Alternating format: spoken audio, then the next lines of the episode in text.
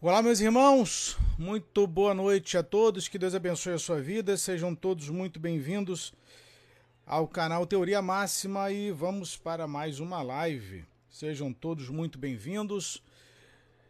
Deus abençoe a vida de todos vocês. Maria, boa noite, boa noite, querida Pai, seja muito bem-vinda.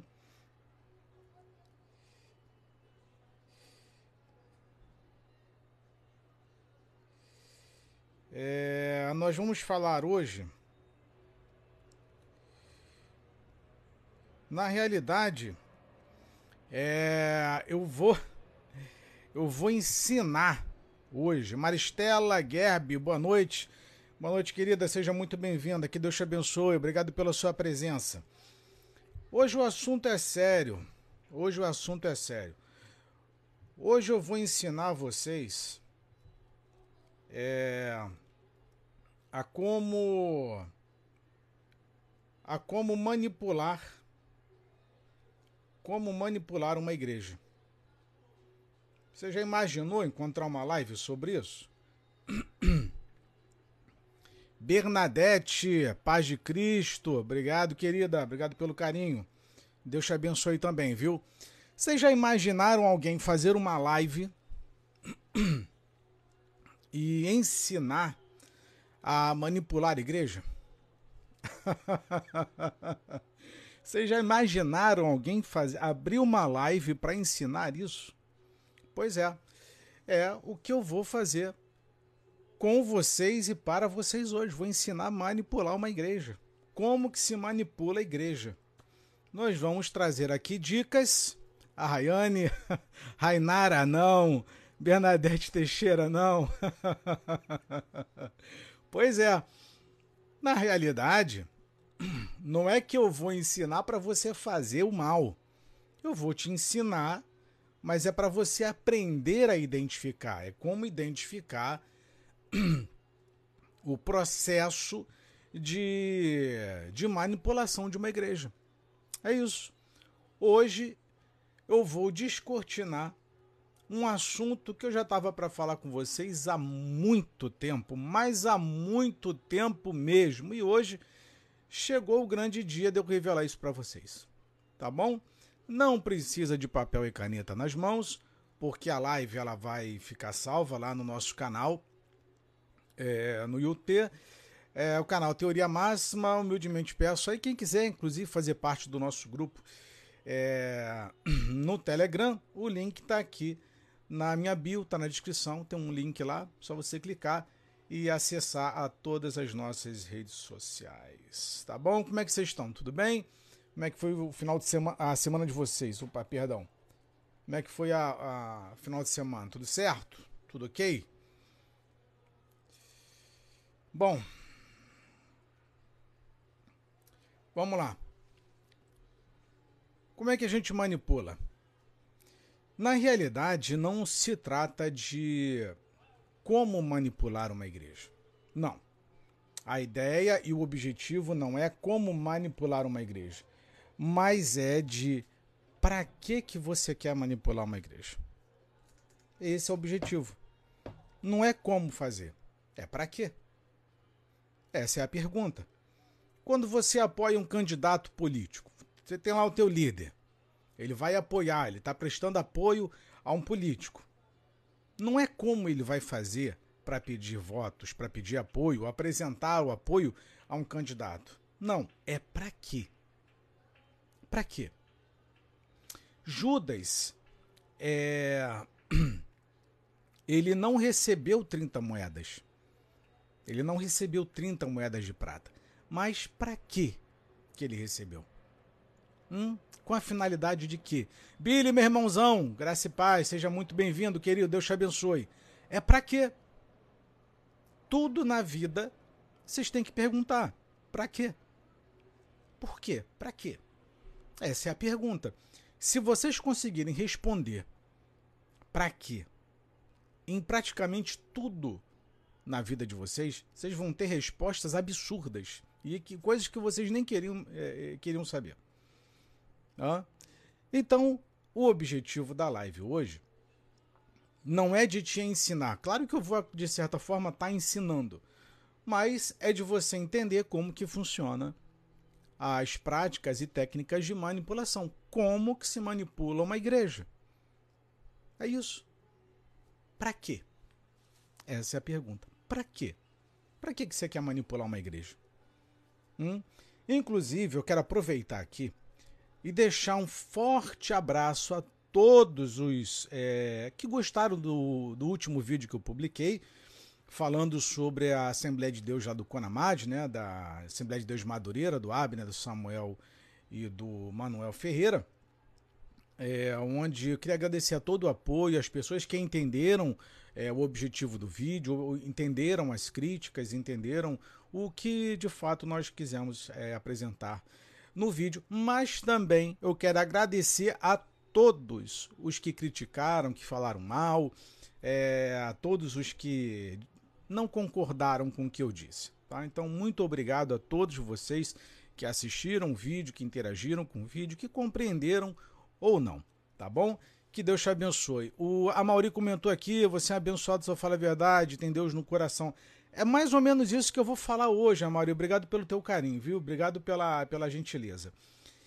É, a frase que eu mais ouvi no último vídeo e, e, esse meu último vídeo que eu, que eu publiquei, é o que me trouxe aqui hoje, é o seguinte. A frase que eu mais ouvi foi: Não generalize. Foi só isso que eu ouvi. Que eu li. Não generalize. Mas calma aí. Como assim não generalizar? Vocês já viram que para sempre quando as pessoas não têm argumento para defender aquilo que é errado, elas utilizam a, a frase não generalize, você não pode generalizar, ou você não pode julgar, só quem julga é Deus. Essas são as frases mais ditas quando você faz críticas àquilo que está errado dentro do sistema religioso. Hum? Mas algumas pessoas que eu respondi, eu perguntei o seguinte: então você concorda com a, a, a Assembleia de Deus de Madureira apoiar os poli, o, o, o, o governo atual? Você concorda? Aí você não tem a resposta disso. Hum? A pessoa vem e diz: não generalize, não julgue. Ok. Aí eu vou, faço a réplica. Você concorda? Aí eu não tenho resposta.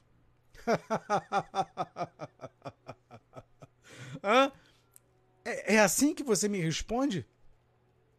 Quando eu digo que não gostei de algo, a pessoa diz não generalize e não julgue. Ok. Tudo bem. Então você concorda? Você concorda com a igreja apoiando partido político? Você concorda com a igreja fazendo o que tem feito? É isso? Vamos lá.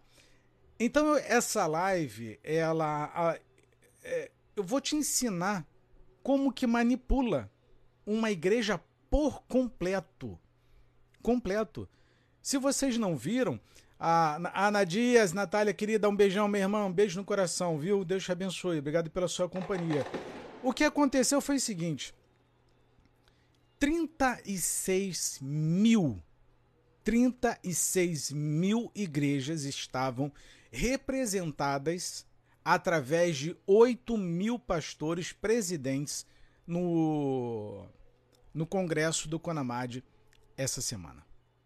36 mil igrejas. Isso aí dá quantos milhões de pessoas?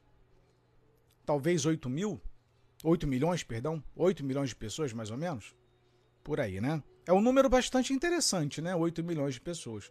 Eu acredito que deve estar girando em torno disso. Tá? Então, tirando a CGABD, a Conamad é uma das mais poderosas e influentes Assembleias de Deus que tem no Brasil. Então eu quero te falar sobre isso. Eu vou descortinar para vocês isso. Como que é, você manipula uma igreja por completo. Assista essa live até o final, porque vai ser super interessante. Tá bom? Carlos, boa noite, querido. Rose Guzmão, boa noite. É, a Rose Glaucia, boa noite, querido. Deus abençoe. Vamos lá. Pode até parecer hilário mas essas dicas são uma coletânea de várias é, presepadas gospel que já presenciei de perto, ao vivo e a cores.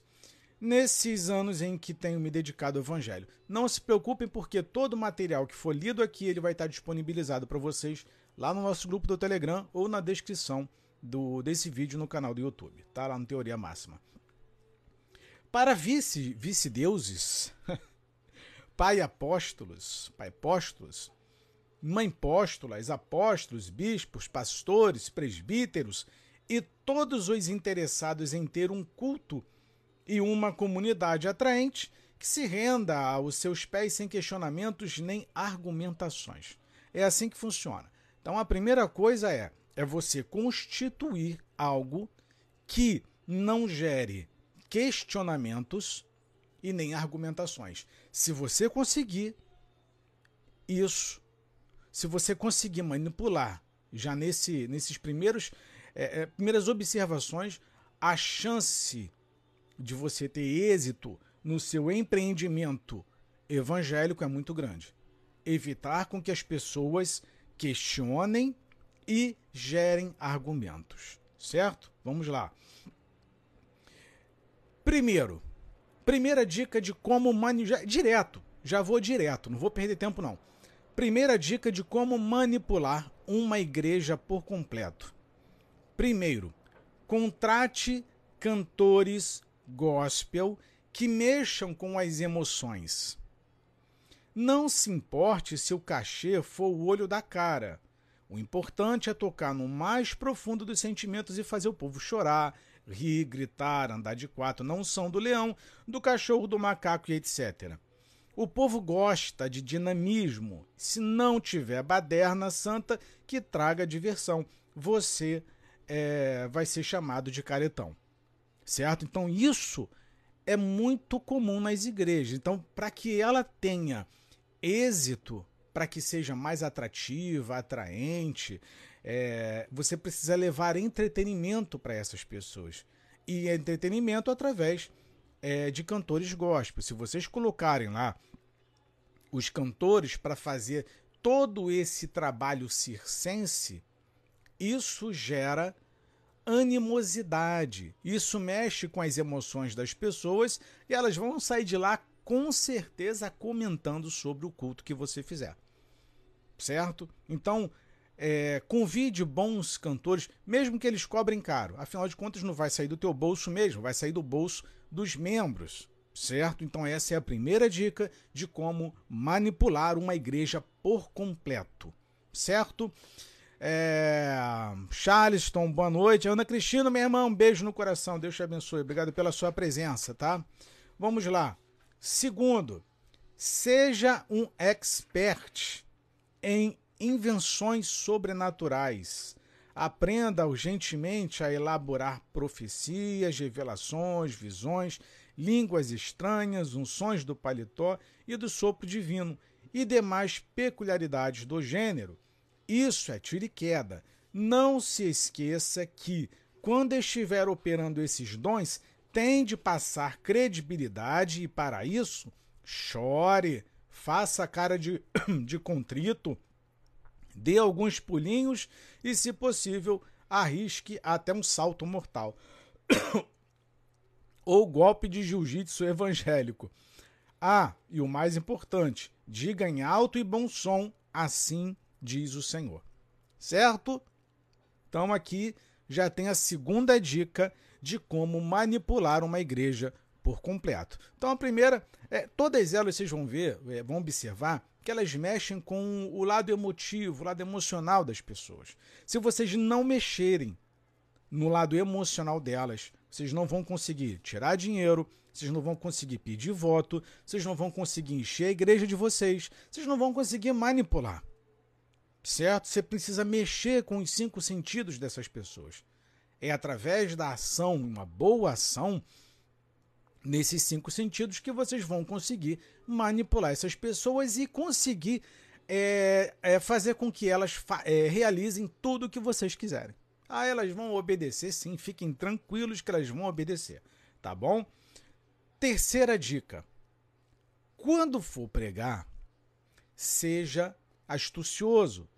Use texto fora do contexto com pretexto, porque assim você consegue colocar cabresto. Vou ler de novo. Use texto fora do contexto com pretexto, porque assim você consegue colocar cabresto. Seja fanfarrão mesmo, de carteirinha. Por exemplo, se você gosta que as pessoas reajam às suas pregações, use o texto de Atos, capítulo 12, versículo 21, 22 e 23, e diga que quem não berrar glória a Deus nem aleluia vai morrer sendo comido de bicho como foi Herodes, para que Deus, para que seus asseclas não se aprofundem nas escrituras e descubram sua superficialidade, Use o texto de 2 Coríntios, capítulo 3, versículo 6, e diga sistematicamente que a letra mata, mas o espírito vivifica. Se você é do tipo que não gosta de modernismo na indumentária, nem na aparência dos seus súditos, sugiro que subli, é, subline em sua Bíblia textos como Levíticos capítulo 19, 27, 1 Pedro capítulo 3, versículo 3 e Eclesiastes capítulo 1, versículo 2. Esses são os melhores para você fazer a lavagem cerebral e dizer que não pode cortar o cabelo, usar joias, passar maquiagem, jogar futebol, pois afinal tudo é vaidade. Certo? Então essa aqui fica como a terceira dica, tá bom? Se você quiser manipular, aí é só utilizar desses artifícios, né? A Hortência vai dar glória não, irmão? Ai, meu pai do céu. Aparecido, Deus é santíssimo, o povo é quem usa Deus para enganar. Quarta dica de como manipular as igrejas por completo. Promova campanhas de prosperidade diariamente se você quiser, existem até empreendedores evangélicos que vendem kits campanha de pronta entrega, com pontos de contato inclusos, como inclusive eu já fiz uma live para vocês mostrando uma loja é, daqui do Rio de Janeiro que vende essas parafernálias ungidas, tá? Que são é, chamado de kit campanha. Né? Aí tem caneta, tem lenço, tem é, areia, terra, tudo que vocês possam imaginar de parafernália, envelope para tudo que a campanha tem nesse site. Eu já mostrei para vocês, tá bom? Então aqui é promova campanha de prosperidade. Não fique, é, é, não, não deixem de fazer isso, tá bom? Então recapitulando aqui, campanha de, de, de prosperidade, é, seja astucioso na hora da pregação, Seja um expert, né? Finja ali, vai manipulando a Bíblia, sabe? Manipula para cá, joga para lá, decora versículo bíblico daqui, mistura, mas ele não pode fazer sentido, ele tem que estar tá desconvexo, ele não pode fechar. Certo? Porque se ele fechar, as pessoas vão entender. Se elas entenderem, você não consegue manipulá-las. Certo? Então a, a manipulação de uma igreja por completo, ela funciona dessa forma. É jogando coisas ao vento certo? E cada um pega a sua maneira.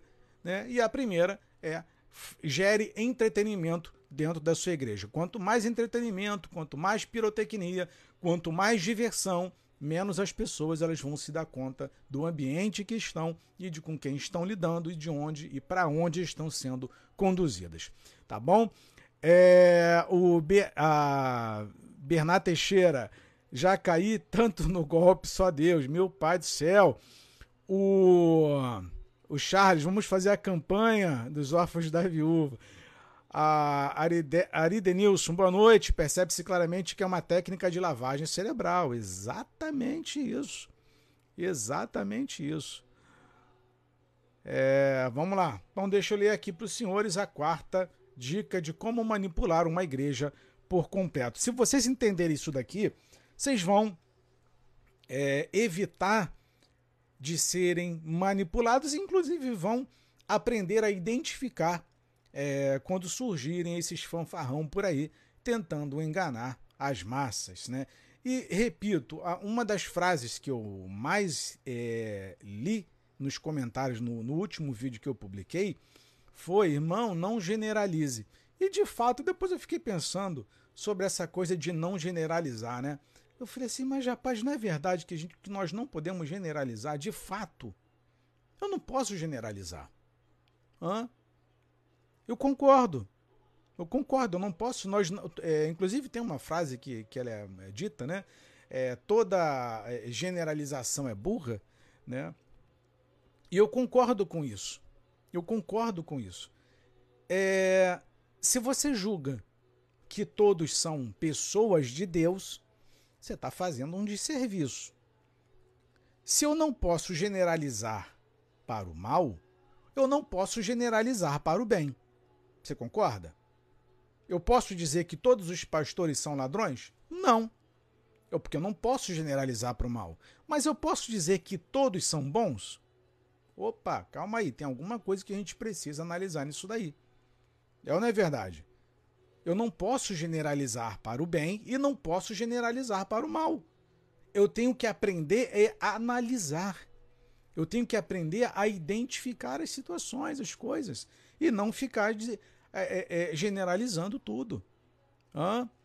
Ah, o Charles comentou aqui, o Bernardo, obrigado, querido. Charles, é, quando não aceita ser chamado de polêmico, pois é. A Na Nathalie, cada vez mais difícil, Max, temos exceções e precisamos analisar. Exatamente, é isso que eu estou falando. Não podemos generalizar dizendo que todo mundo é de Deus. Não podemos. Hã? Imagina lá, o Fernandinho Beiramar virou pastor. Hã? Ele se considera pastor. Eu posso dizer que ele é um homem de Deus é, de fato? Sendo ele o que é? Sérgio Cabral, por exemplo, Sérgio Cabral se tornou pastor, um dos caras mais corruptos do Brasil. Hã? Eu posso dizer que ele é um homem de Deus? Hã? Posso generalizar isso? Tem que ver, não é verdade? Tem que analisar. Como disse a irmã. Sandra Ribeiro, boa noite. Então, o que a gente fala aqui, é, o Charles comentou, não pode julgar, mas está muito difícil. Vamos lá. Então, promova campanhas de prosperidade diariamente. Tá? Isso vai fazer com que essas pessoas, nessas campanhas, elas permaneçam frequentando os teus cultos. E elas vão estar depositando dinheiro diariamente. Ou seja, a tua igreja vai, é, de certa forma, ter uma arrecadação muito boa se a campanha for diária. Agora, se for aquela duas por semana, uma por semana, não vai dar muito certo, não. Se tu depender apenas de dízimo e oferta, tu tá lascado. Tem que fazer campanha de prosperidade, promessa, tem que manipular, tem que enganar, tem que mentir, tem que usar aí o nome de Deus, passar envelope, certo? Para que as pessoas participem da campanha que você tenha sucesso no teu empreendimento. É, a Débora, hoje todo mundo é pastor, mas não é isso que a gente está falando. É exatamente isso, ô, ô, Débora. Qualquer coisa é pastor hoje, meu Deus do céu. Sandra Ribeiro, não acredito que esses caras que você citou são homens de Deus. Mas é, é só um exemplo, Sandra, é só um exemplo, só um exemplo, certo? Vamos lá, achar, tá difícil achar os 7 mil. Bom, eu, nós achamos 8 mil que se dobraram diante do Alckmin, né? diante do atual governo. os 7 mil joelhos que não se dobraram tá difícil de achar, mas nós achamos os 8 mil que se dobraram. Vamos lá. É... Então, se você quiser, existem até empreendedores evangélicos que vendem kit campanha né, para pronta, pronta entrega com, com pontos de contato inclusos como cruzinha, rosinha, estacazinha, sabonetinho, perfuminho, né? É, e, tu, e tudo mais que vocês quiserem. Na segunda, faça a corrente da empresa própria, na terça da fazenda própria, na quarta casa própria, quinta do jatinho próprio, no, no domingo, perdão, é, na sexta o iate próprio, no sábado da Ferrari própria e no domingo para torcer o braço de Deus sem dar chance a ele de dizer não. Oriente-os a fazer o sacrifício pessoal, dar o tudo deles, o leite da criança, a passagem de ônibus, até as calças se necessário, exigindo seus direitos. Né? Bom, sua igreja vai ficar lotada todos os dias de crentes é, centrados em si mesmo, de consumistas selvagens, em nome de Jesus. Certo? Vamos lá que a, a dica não acabou não. Certo? A dica continua. Continua. Vamos lá. Deixa eu ler aqui o comentário. A Mauri, Max, a verdade dói. Olha, é, possa, é, pode parecer irônico né, a live de hoje, mas a ideia é de fazer com que a gente pense um pouquinho. Nós precisamos pensar um pouco. Nós precisamos refletir um pouco. Nós precisamos, porque tudo isso daqui, meus irmãos, diz respeito à nossa salvação. Você acha que não? Hã? Você acha que não? Você acha que isso daqui não diz respeito à nossa salvação? E já já eu vou falar sobre engenharia social também. Sobre engenharia social. Já já, só terminar de ler aqui as dicas de como manipular uma igreja inteira. Inteira. Os caras brincam de manipular os sentimentos o tempo todo. Manipulação de sentimento. Manipulou sentimento já era. Tocou no emocional já era. Já era. A Neide, boa noite. A Nathalie, algumas pessoas dizem temos que congregar para a edificação e tal. O que fazer? Cada dia mais difícil. Pois é. Você não pode fazer isso em casa, né? Será que não, tá, não tem como ter edificação em casa? Né? A Rose Guzmão, isso é um curso intensivo de como abrir uma igreja próspera. Vamos lá. Quinta dica. Seja frenético. Seja frenético, tá? Especialize-se em ato profético. Vocês já viram que isso aumentou demais ultimamente? Vocês já, já perceberam isso? Que aumentou o número de pessoas que fazem profecia o tempo todo? Hã? Vocês já viram? É, a Aparecida só Deus sabe quem são os verdadeiros adoradores. De fato, com certeza. Vocês viram que aumentou o número de pessoas que fazem profecia? Hã? Por quê? Por quê? Né? Por quê? Eu queria que alguém profetizasse o seguinte. É... Quem vai ser o próximo presidente? Ah, e qual o próximo candidato que vai ser apoiado que vai trair a confiança de alguém? Esse, esse tipo de coisa eles não profetizam. Não profetiza. Não profetizam. E aliás, por falar em profecia, a maioria desses caras aí, do ano passado, que profetizaram que Bolsonaro ia ganhar e Bolsonaro não ganhou, continuam fazendo profecia, mesmo tendo errado, e as pessoas seguem financiando e concordando com isso tudo, cara. Hã? As pessoas gostam, eu falo para vocês, cara. Eu falo para vocês. É só ir, é, é, é, só continuar que o povo não liga. As pessoas não se importam. As pessoas não se importam se, se o, o cara é um falso profeta. As pessoas não se importam se o, o pastor disse qualquer coisa lá e mentiu, não aconteceu. Elas não ligam. Porque o povo gosta de ser enganado. O povo gosta de ser enganado. Vocês não entenderam? As pessoas gostam do engano. O engano tem, é, ele promove um fascínio. O engano promove é, um, um, um, desejo, um sentimento de, de êxtase, sabe? Que as pessoas continuam, cara. Vocês não perceberam que o povo continua, não? Hã? Deixa eu te falar uma coisa. Você que é casado, que é casada, tem o teu marido, tua esposa. Você, aliás, você tem o teu filho, né? Você tem o teu filho. O. Calma aí, deixa eu. Só um minutinho. Pronto. Deus te abençoe, querido. É... Você tem o teu filho, certo? O teu filho mentiu a primeira vez para você, a segunda vez. Na terceira, tu faz o que com o moleque? Tu faz o que com a menina? Fica rindo para ela? Fica rindo para ele? Teu filho pegou dinheiro da, da tua bolsa, da tua carteira. Hã?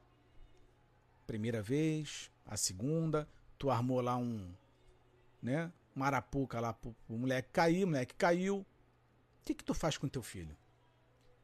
Teu filho mentiu para você. O teu marido mentiu para você. Disse que estava jogando futebol, assistindo o jogo do Flamengo, Inter e estava na casa da amante. A tua esposa mentiu para você.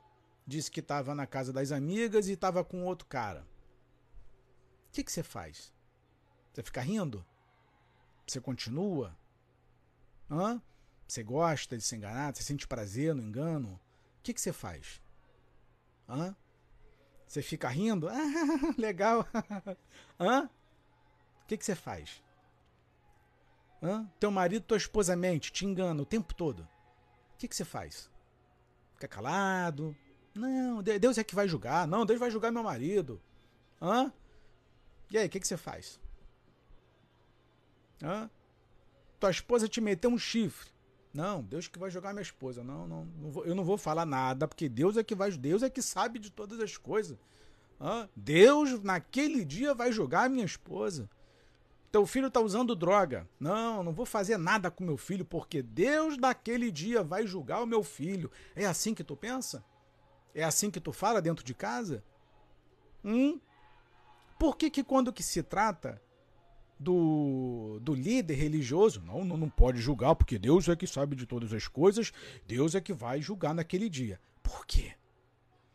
Por que, que quando é, é a tua família é de um jeito e quando diz respeito à igreja, coisa que é santa, tão santa quanto a tua casa, tão santa quanto a tua família, tu age de outra forma, de forma omissa, covarde, finge que não viu, finge que não sabe de nada, transferência de responsabilidade, que uma hora eu vou fazer uma live sobre isso, que isso é um efeito psicológico.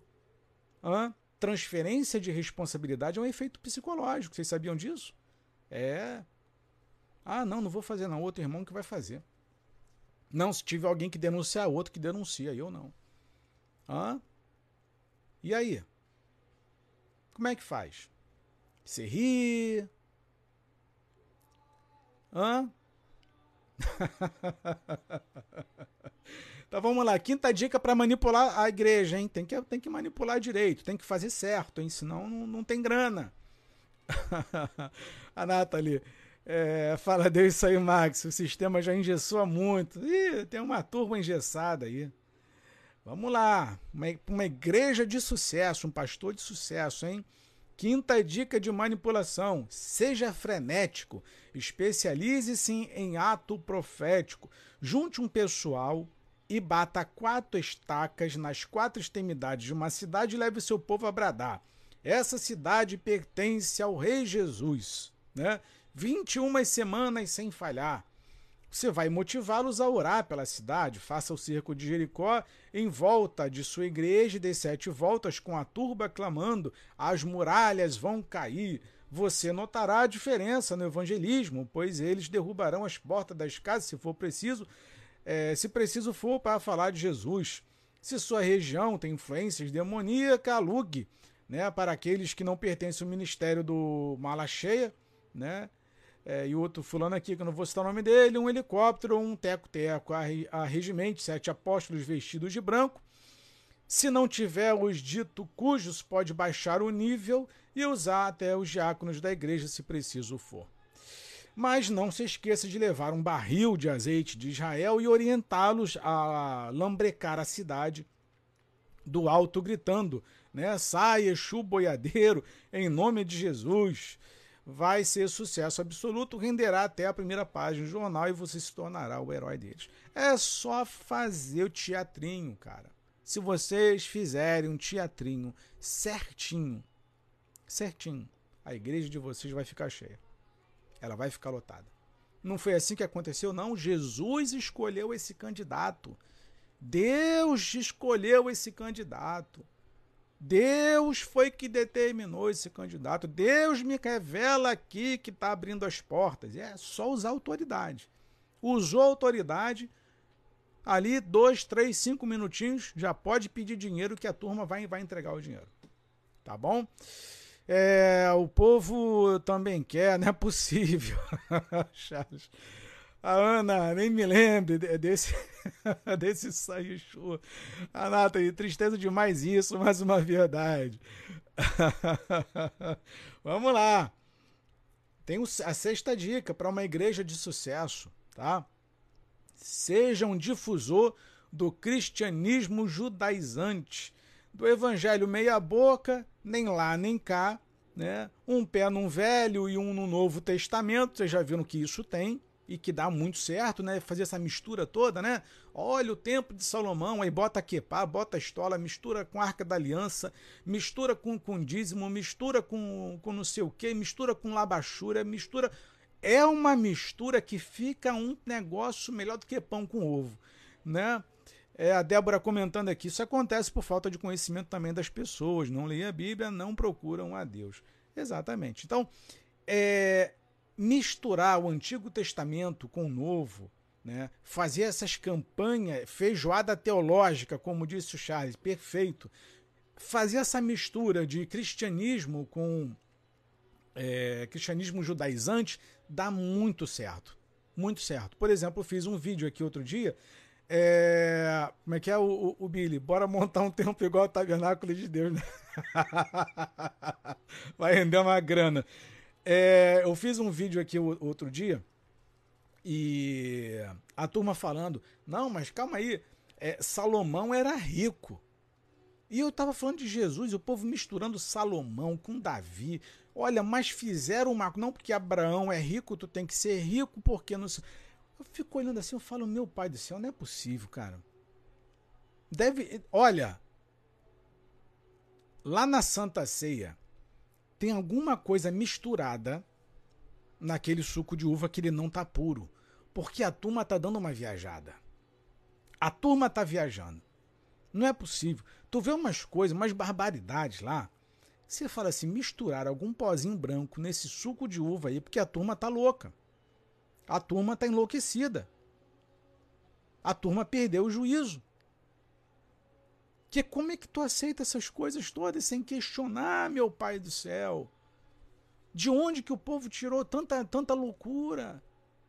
Como é que o povo consegue é, ser tão criativos e o pior, fazer com que as outras pessoas aceitem isso tudo sem questionar? Hã? Sabe o que é isso? É o medo as pessoas têm medo. Não, não posso, não. Eu tenho que ficar na igreja, não posso sair da igreja, não, porque senão o diabo vai me pegar. Eu tenho que ficar na igreja. Não, não, não. E a pessoa fica na igreja.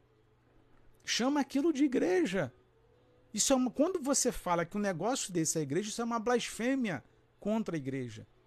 Isso é uma blasfêmia. A mistura que esse povo faz arca da aliança de papelão, arca da aliança de madeira, arca da aliança de metal, arca da aliança de, de, de não sei o que, de isopor. Isso é uma blasfêmia. Isso é uma blasfêmia. Vender para a fernália ungida, isso é blasfêmia.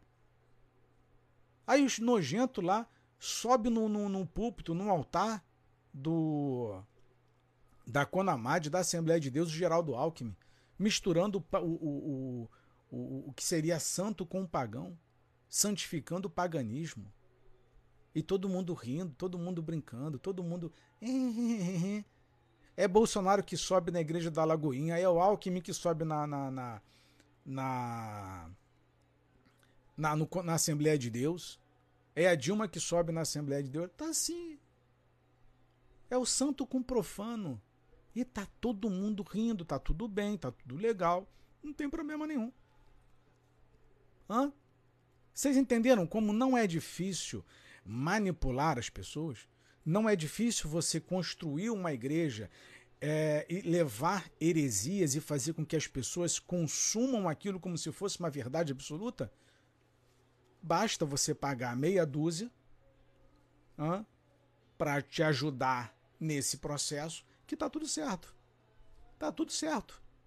Aí depois chamam isso de igreja. Isso é uma blasfêmia você chamar um negócio daquele de igreja, isso é uma blasfêmia. É... A J7. J7. É, vixe, é, tá perdido. O cara da live tá no projeto de receber para criar fogo. Tá no projeto de receber para criar fogo. Não entendi. Deus me dê sabedoria. É verdade, você tá, ne... você tá nessa, né? Criar fogo. Enfim, Billy, se eu abrir um bar e colocar a Assembleia de Deus na porta com um versículo, qual vai ser a diferença? Pois é. A Iraildes, quando a pessoa questiona, eles dizem que a pessoa é desobediente. Exatamente isso. Exatamente isso. A J7 não consegue ler? Não, querida, não consigo ler. Deus te abençoe, vai com Deus. É, o Gessival, pastor, se enriquece os fiéis, nada mudam. Pois é. O Fernando, lê a minha mensagem. Cadê a mensagem, Fernando? A Nathalie, um dia fui ameaçada por um pastor para sair da igreja dele. Ele disse. Ah, tá. A história da Miriam, né? De ficar doente.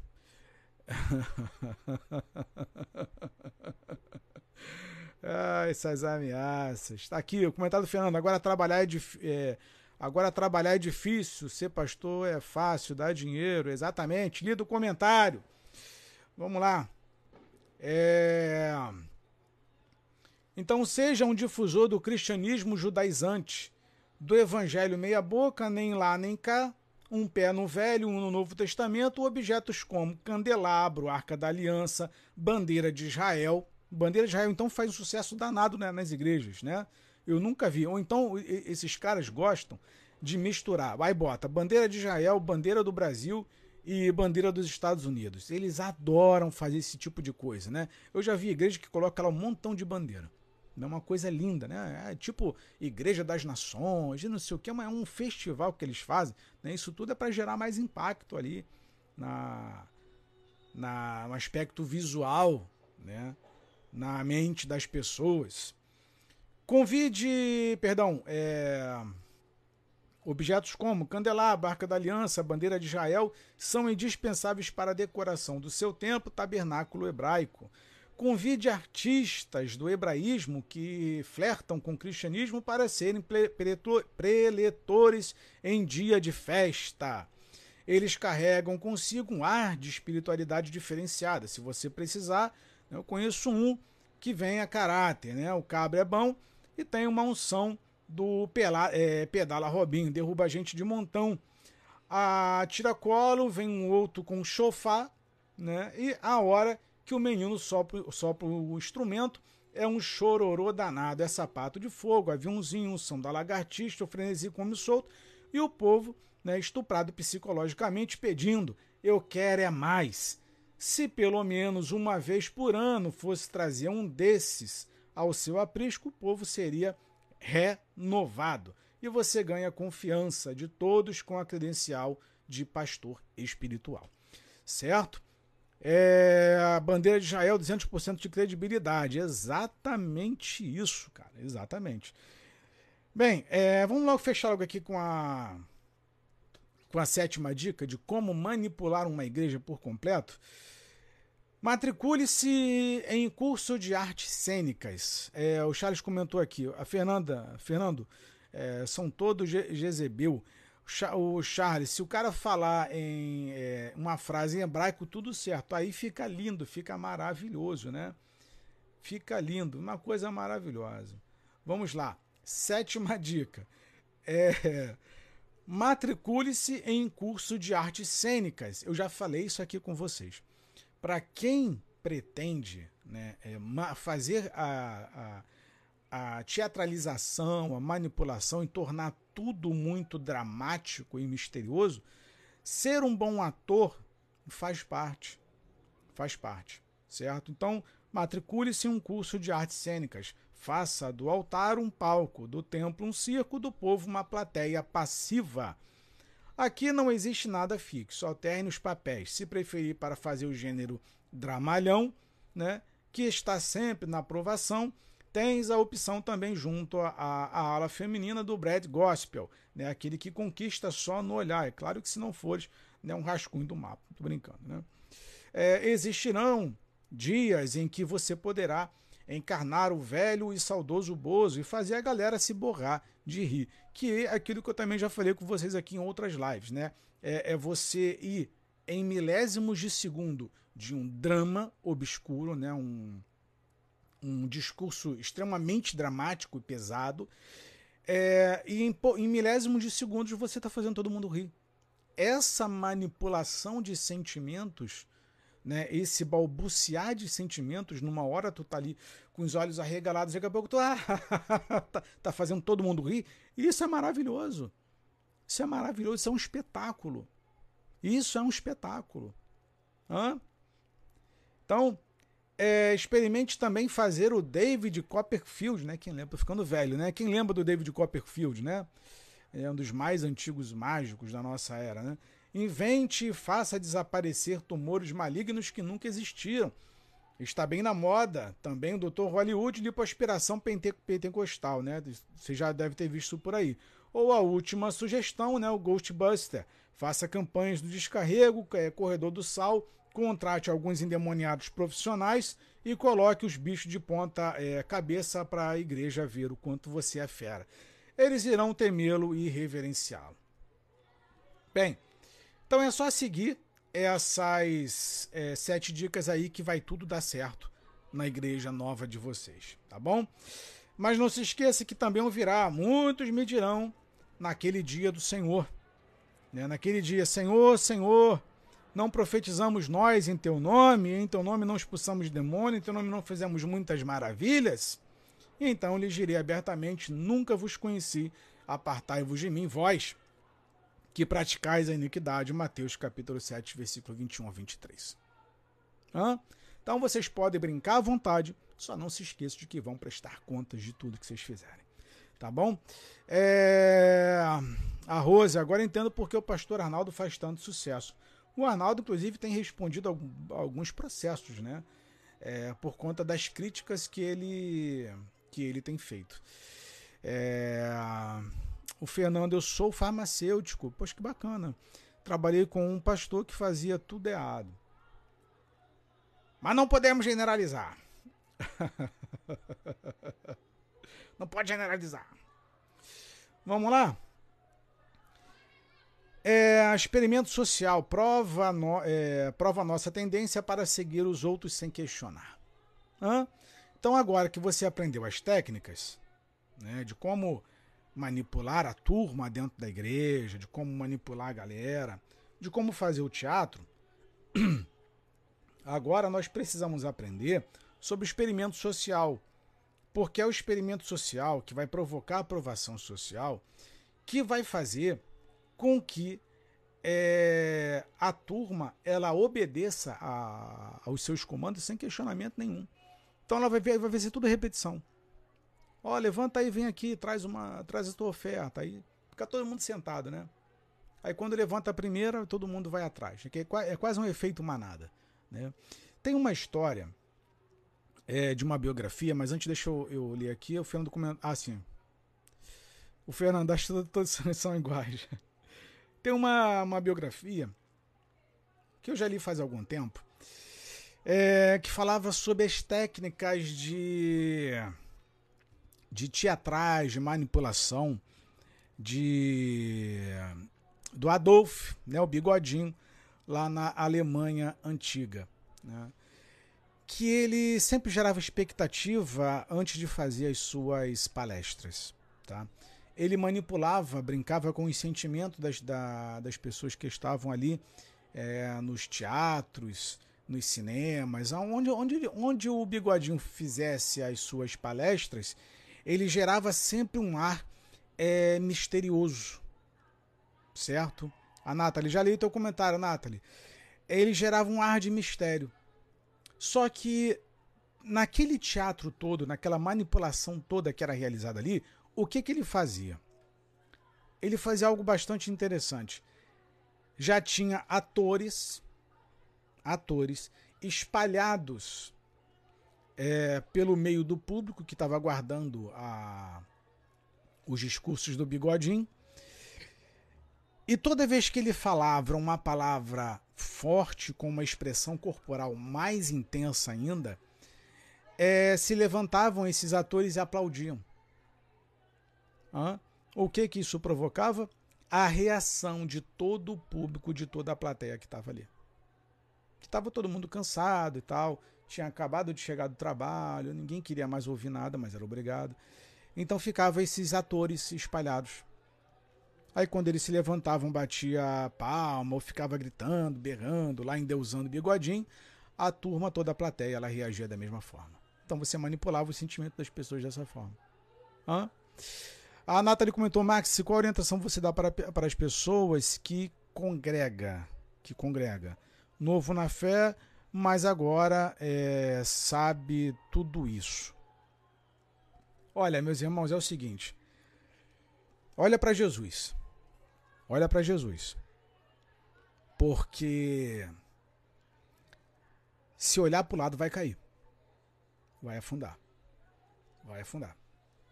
Porque a tendência, por mais que as pessoas venham aqui, assistam as minhas lives, e muitos não nem, nem comentam, ficam só assistindo. Fala, esse cara tá falando besteira, esse cara tá falando bosta, esse cara tá falando isso, tá falando aquilo outro. É, gente, isso daqui é despertamento para tu parar de ser menino na fé. As críticas que são feitas aqui não é para é, para massacrar ninguém. Não. É para que você entenda que ninguém é perfeito. Só isso. Ninguém é perfeito. Eu não sou perfeito, você não é perfeito, ninguém é perfeito. Só que não é porque eu sou um líder, eu tenho um título de apóstolo, de seja padre, seja lá o que for, que isso me dá o direito de subjugar e manipular as pessoas. E não é porque eu sou um membro que isso vem dizer que eu tenho que ficar calado, omisso e aceitar tudo passivamente, não. Eu sou pacífico, mas não passivo. Não vamos confundir as coisas. Somos pacificadores. Presta bem atenção, nós somos pacificadores. Mas aceitar aqui tudo é igual o idiota, aqui não. Então, a minha orientação é: ninguém é perfeito. Ao, ao, ao mínimo sinal, ao primeiro sinal de patifaria dentro do templo, busque um outro templo. Tem vários. Tem vários locais que você pode ir. Tem vários locais. Não é assim que você faz no seu relacionamento? Ah, não deu certo com um, você pega, separa ali, procura outro para o menos pior. Você não tenta sempre dar o seu melhor para outra pessoa e às vezes você passa por decepção? A mesma coisa acontece no sistema religioso. Ou você acha que não? A mesma coisa. Quem te disse que tu tem que ficar preso ali? Hã? Quem te disse? Quem te disse que tu está aprisionado lá? As ameaças, os medos que eles colocam, talvez. O terror psicológico, talvez. Então, tudo que a gente fala aqui, por mais irônico que possa parecer, por mais ácido que talvez possa parecer, a finalidade aqui é de fazer com que vocês tenham essa compreensão que eles não são deuses. Deixa eu te falar uma coisa bastante interessante, que às vezes eu, eu nunca fiz uma live específica sobre isso, mas eu, é, eu sempre diluí esse assunto. Inclusive, eu vou trazer assuntos aqui sobre gregos para vocês, tá? Que é, é, que manipularam um pouquinho da história. Depois eu vou contar algumas coisas para vocês sobre os gregos, é, a, a malandragem dos gregos, tá? Olha, Deixa, vou preparar uma live muito interessante para vocês, uma malandragem que vocês não têm noção. Por isso que eu falo, pesquisa, meus irmãos, pesquisa. Mas vamos lá. O que que os egípcios faziam? Os faraós, eles faziam. Para dizer que tinham poderes sobrenaturais, tá? É, eles pegavam pessoas, seu próprio reino, reinado, perdão, espalhavam pelas cidades mentiras, dizendo: olha, teve uma pessoa, não tem a história da Medusa? Né? Olha, teve uma pessoa que foi lá na frente de Faraó, que olhou para Faraó, olha, e, e virou uma pedra, virou sal, morreu, caiu duro. Hã? Eles espalhavam essas, esses, essas historinhas aí, vira mito, vira crendice, vira mito, e todo mundo começa a ter medo do, dos faraós. Foi assim que eles começaram a espalhar esse, esse poder sobrenatural para fazer as pessoas acreditar que eles tinham. Daí vem algumas é, teorias de que quando as pessoas se apresentavam diante de Faraó, vocês já viram isso em filmes, no, novelas ou qualquer tipo de dramaturgia, das pessoas quando se apresentavam, quando vinham até Faraó, ou aos reis, né? Cleópatra, seja lá quem fosse, as pessoas nunca olhavam, nunca olhavam diretamente, mas elas vinham rastejando, né? vinham de quatro. Vocês já viram isso? Era por conta do efeito que era espalhado na sociedade naquela época, que as pessoas tinham medo de que se é, caso olhassem para Faraó, elas morreriam, aconteceria alguma coisa. Então daí que surgiu essas teorias, essas coisas. Então daí que vem essa teoria da santidade pastoral você tem que ter o respeito? Tem que ter o respeito. Ele é uma autoridade? Sim, de fato. Ele é uma autoridade, querendo ou não, gente gostando ou não, é uma autoridade. Por exemplo, eu não gosto do Abner, não gosto do Samuel, não gosto do Manuel, não curto o trabalho do Macedo, nem do Valdemiro e nem do, do RR, nem tampouco do, do Agenor Truque. Mas são autoridade? São. São. Merece respeito? Merece respeito. São autoridade. Tem que ser reconhecido isso certo? Mas de onde que surgiu esse ato de deles se tornarem semideuses? Não ai daquele que tocar no ungido do Senhor. Eles se tornam seres intocáveis porque eles criam essas é, é, é essas falácias, é, essas mentiras, essas fraseologias que vão disseminando e isso acaba se espalhando culturalmente. Então todo mundo, ah, não, não pode falar do pastor porque o pastor é santo. Olha, teve uma pessoa que falou do pastor, tu viu o que aconteceu com o obreiro porque falou do pastor? Meu Deus do céu, tu viu o que aconteceu com o irmão, do, com o obreiro que saiu da igreja porque falou mal do pastor? É a mesma historinha de sempre. Tudo para permanecerem imunes, intocáveis, hã? Inquestionáveis. E você, nós, eu, nos mantermos subservientes àquilo que eles querem. Pô, de novo o, o, o Samuel, Abner, Manuel, de novo apoiando os caras lá. Ah, é de novo, cara. Não, não pode questionar. Tem que aceitar. Hã? Tem que aceitar. É assim que funciona. Tem uma coisa que é o seguinte. Eu até conversava com a minha esposa esses dias. Todos os líderes, todos, todos, alguns se separaram, mas todos são contra a separação, o divórcio. Todos. Isso é, isso é doutrina.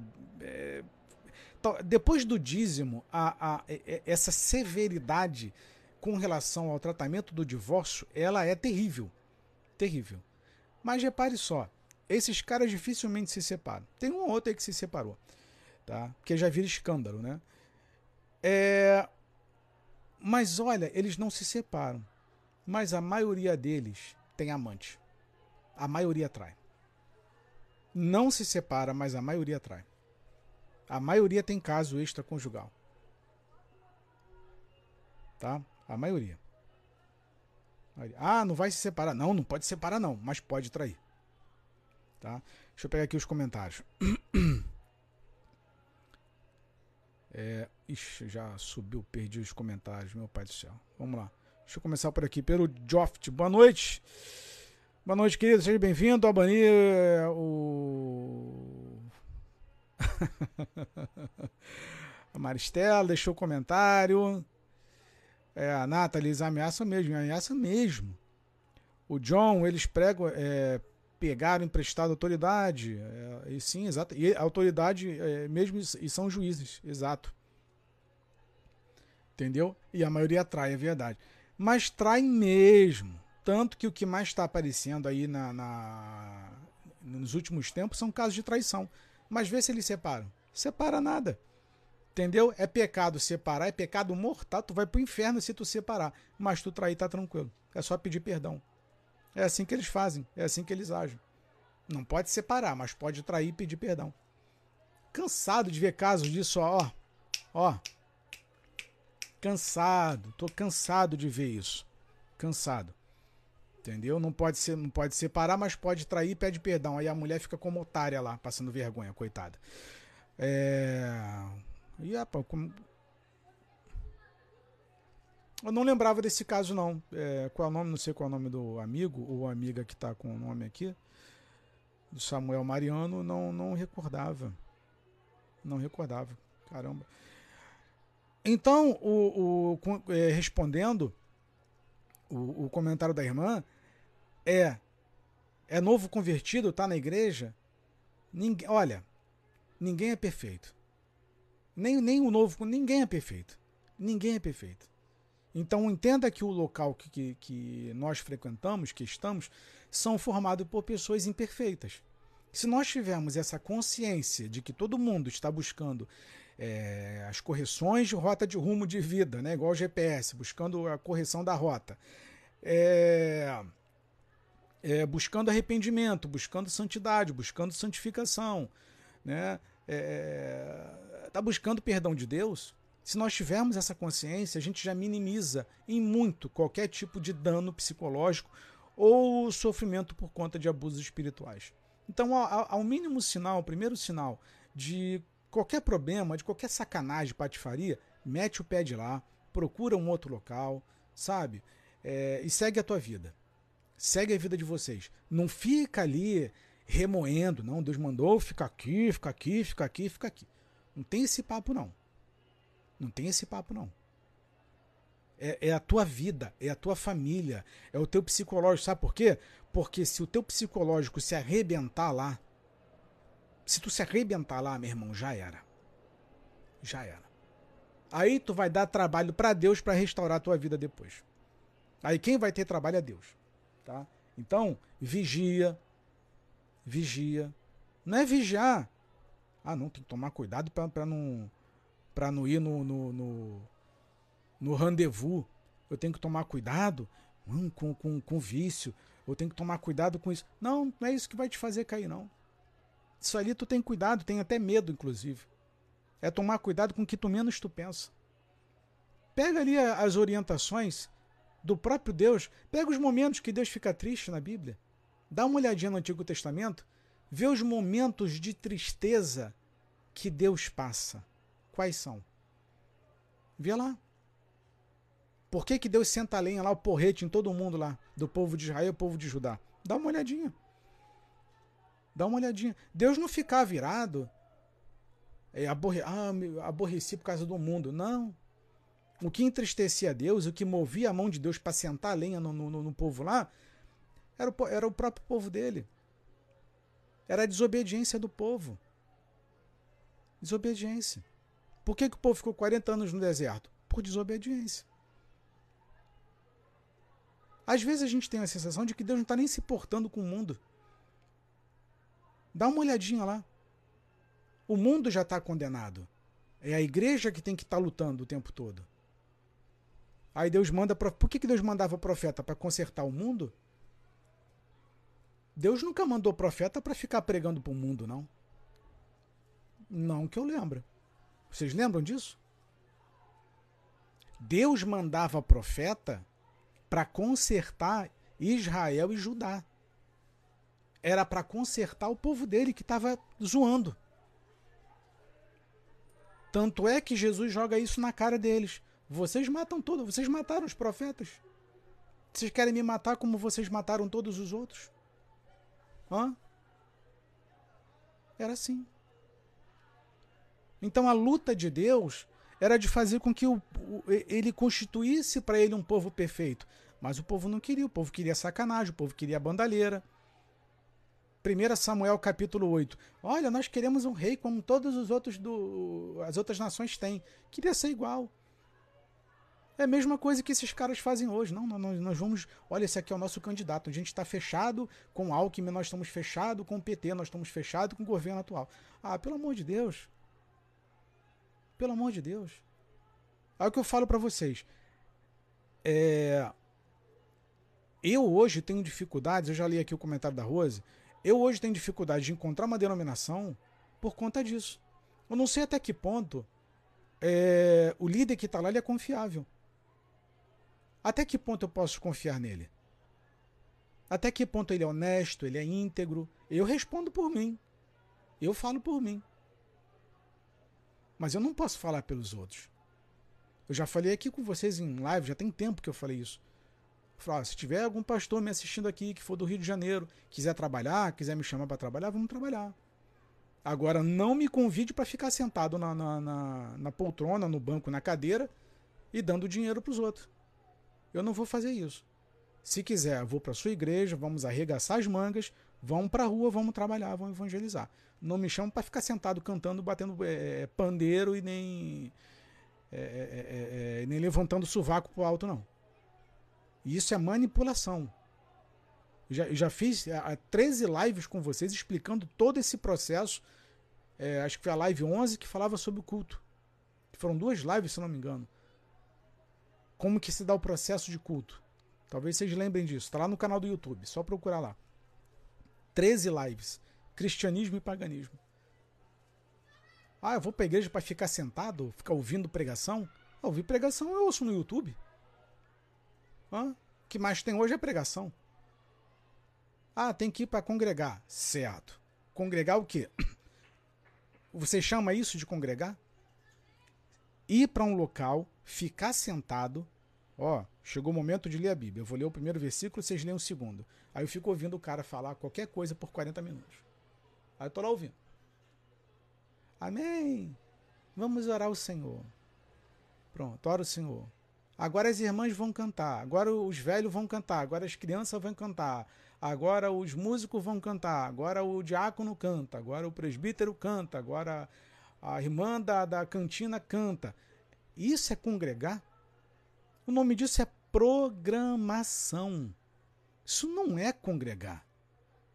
Isso nunca foi. Vocês já viram alguma vez um pastor confessar pecado? A não ser quando seja pressionado, né? Vocês já viram? A, a, a, palavra de Deus diz em Atos: confessai os vossos pecados uns aos outros. Vocês já viram um pastor subir num púlpito para confessar pecado? Olha, gente, me perdoe porque eu levei a igreja para votar no, no, no, no, no candidato, deu tudo errado. Vocês já não, vocês nunca vão ver. Os caras são cínicos. O cinismo deles é, é, é fora do normal. Vocês nunca vão ver. Por quê? Porque eles não falham, eles não erram. Hã? Mas aí, Tu é trabalhador, tu é fiel à tua esposa, tu se mata para cuidar dos teus filhos, para pagar colégio, creche, botar comida, dar roupa, né, educação, cuidar da tua esposa. Aí quando tu vai domingo na igreja, tu tem que ouvir que tu é ladrão porque tu não, não pôde dar o dízimo naquele, naquele mês, naquele dia. Tá roubando a Deus. Hã? Tu trabalha, tu é fiel ao teu patrão, se mata lá, é humilhado. Aí tu vai na igreja e não é chamado de ladrão? Ah. Não dá. Não dá. Isso não, isso não é congregar. Ficar ouvindo ofensa.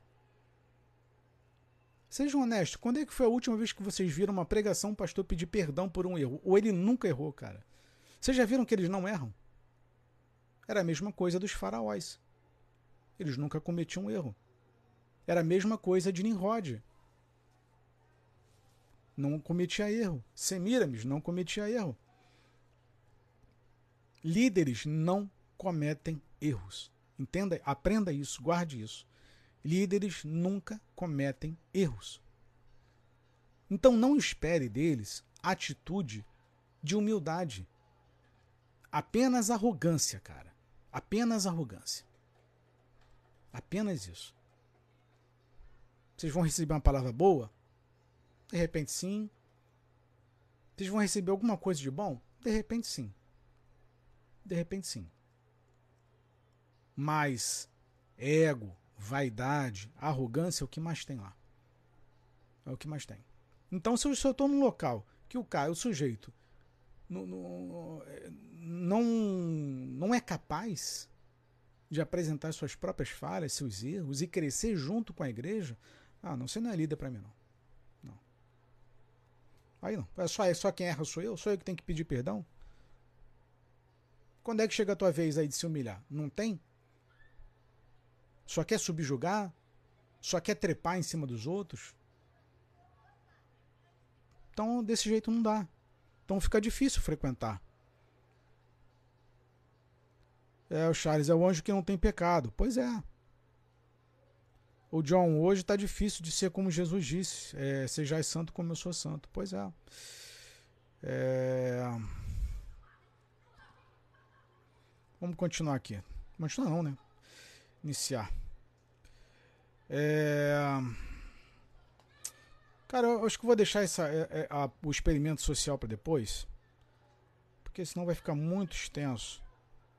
E esse assunto aqui, olha, bem que ele é curtinho, mas. Eu vou deixar ele para uma próxima oportunidade, tá? Para a gente falar sobre experimento social. É... Onde a gente segue os outros sem questionar nada. Nada, nada, nada, nada. Você só fica ali, só obedecendo o tempo todo. Só obedece o tempo todo, só obedece o tempo todo. Eu nunca vi isso, cara. Eu nunca vi isso na minha vida, sinceramente. Sinceramente. Sinceramente. Então tem coisas que, que nós precisamos é, nos desprender. Porque senão tu não amadurece nunca. Vamos lá, deixa eu dar, dar essa colher de chá aqui para vocês. É, qual a igreja então que presta ou não tem? Tem igreja. Tem igreja, porque se a gente disser que não existe uma igreja que preste, então nós não prestamos. Tem igreja que presta sim. Sim, igreja presta, tem. Tem que procurar, mas tem. A questão, meus irmãos, é o seguinte: sabe qual é o problema? É que vocês vão encontrar em algumas denominações pessoas maravilhosas com um líder cretino. Esse que é o problema. Aí tu vai fazer de lá um clube social. Poxa, eu vou ficar aqui por causa dos irmãos, que é muito bacana, que eu sou bem tratado.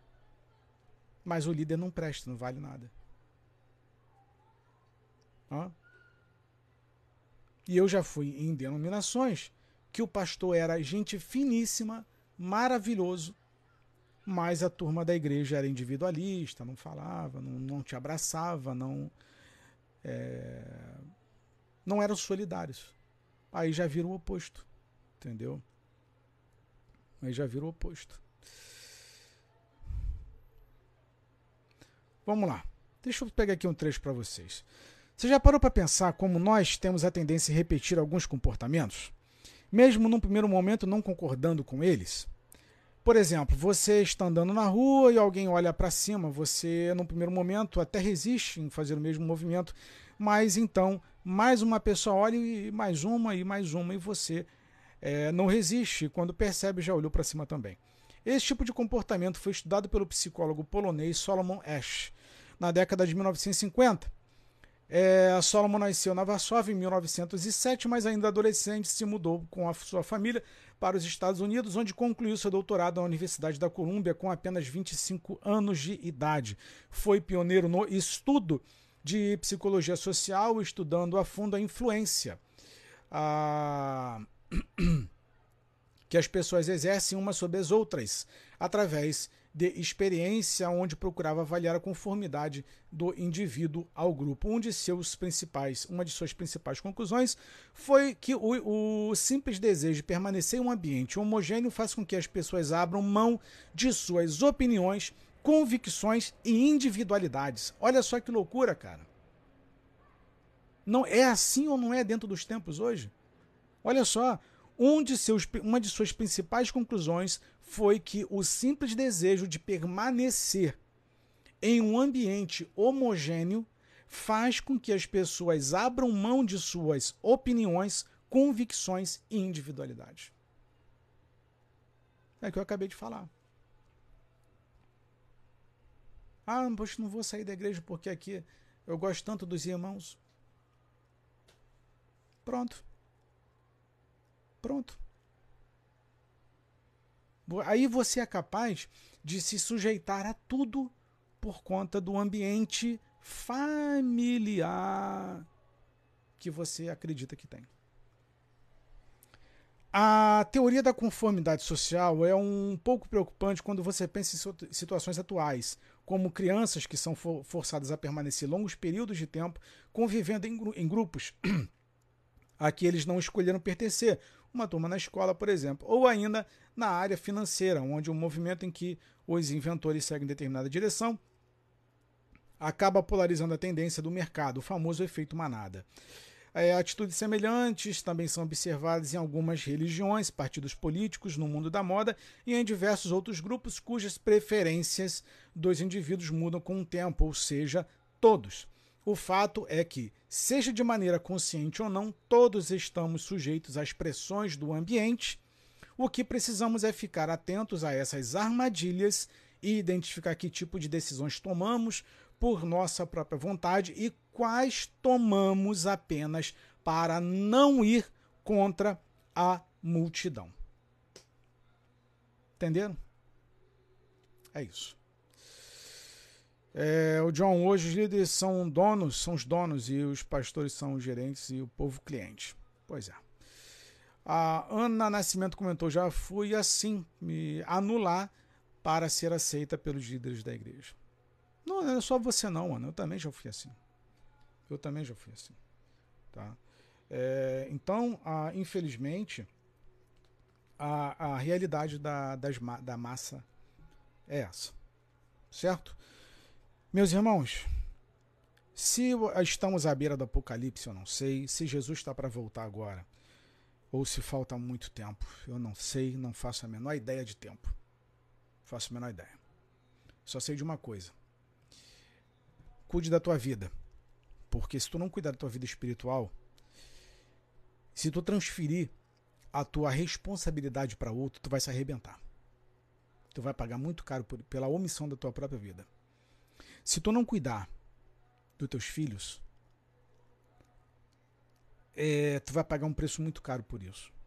Muito caro. Então você que é papai, mamãe, que tem uma família, que tem filhos, se vocês não se cuidarem, vocês vão se arrebentar. Vai, sair, vai pagar um preço muito caro pela omissão. Se deixar é, com que o mundo tome conta, o mundo vai devastar. E quando eu digo mundo, não é, é não é o mundo em si, é todo o sistema que compõe o mundo, é sistema religioso e tudo mais. Tudo mais. A Alessandro comentou aqui, tem igreja que não, que não consagra quem é desenhista. Ah, isso é, isso é piada, não é possível, Alessandro. Isso é piada. Eu nunca ouvi falar sobre isso, meu pai do céu. Então, é, nós não podemos transferir as nossas responsabilidades para outro. Nós não podemos. Não pode. Não é o pastor que tem que determinar qual candidato você tem que votar. É você que tem que estudar. É você que tem que pensar. A gente tem que parar, meus irmãos, de ir nessa onda. Ah, porque Deus disse que Deus falou. Mas calma aí. Deus não fala contigo, não? A Ana Cristina, eu prefiro ouvir o Max do que ir num templo. Obrigado pelo carinho. É, Deus não fala com vocês, não. Vocês já viram? Não, Deus, Deus falou comigo aqui para te trazer uma palavra. No... Calma aí, se Deus fala com, com gostosão lá, por que, que Deus não pode falar contigo? Você é surdo? Você é incapaz? Você é inútil espiritualmente? Tem que pensar. É, a Madureira é uma delas, não consegue quem não é dizimista. Ah, isso aí eu sei. Ah, com relação ao dízimo, eu tô, tô bem ciente. Não só a Madureira, não. É, todas elas fazem isso. Todas elas. é, então, a gente tem que começar a analisar essas coisas. Por que, que Deus fala com eles, mas não fala comigo? Por que, que Deus fala com uns e não fala com você? Hum? Então a gente tem que começar a pensar. Aí por isso que Deus fala: olha, é, para Jeremias, ah, quase todos, Jeremias, Isaías, Oséias, ó, esses falsos profetas aí, eles estão falando coisas que eu não, não foi eu que disse. Estão ouvindo coisas que não foram ditas da minha boca. É essa que é a questão. Então é assim que se manipula um, um, uma igreja por completo. Quando tu diz que Deus falou contigo, meu irmão, esquece que já foi. metade da igreja já caiu. Já foi. Já foi. e por. É, eu, eu, sei que o assunto, o, o discurso ele pode parecer é, até como se fosse uma, uma espécie de caça-bruxa, mas não é caça-bruxa. Eu estou fazendo com que você pense, se proteja. Se você se proteger, você vai evitar danos para a sua vida. É por isso que em toda live eu falo com vocês do livro Feridos em Nome de Deus, da Marília de Camargo César. Toda vez eu recomendo o livro dela para vocês. Compre um livro da Marília. Eu já tive o privilégio de lê-lo duas vezes. É um livro extraordinário. É um livro extraordinário. Fala de abuso espiritual. Fala de pessoas que, que foram devastadas psicologicamente. Tudo depois de frequentar a denominação. Abuso, abuso, abuso, abuso, abuso. Pra vocês terem uma noção, eu tenho uma amiga, uma amiga, que ela tem uma aposentadoria boa. O marido deixou uma pensão. Pastor, sabendo disso, aí começou a se aproveitar, se aproveitar e tal, tal, tal. O pastor e a esposa. O dízimo era gordo, era bom, né? Um dos maiores da igreja. Aí ela tem uma casa na região dos lagos. Foi passar lá um tempo. O pastor se aproximou com a esposa. Ah, a gente pode ir aí, não sei o que, visitar a irmã e tal. Foi para lá. Abusaram da mulher e tal. Beleza. Sabe o que, que o pastor teve a cara de pau de fazer? A irmã. Então, irmã, sabe que a igreja está passando por dificuldade, né? A gente queria saber se tem como a irmã adiantar aí uns seis meses de dízimo pra gente. Hã? Hum?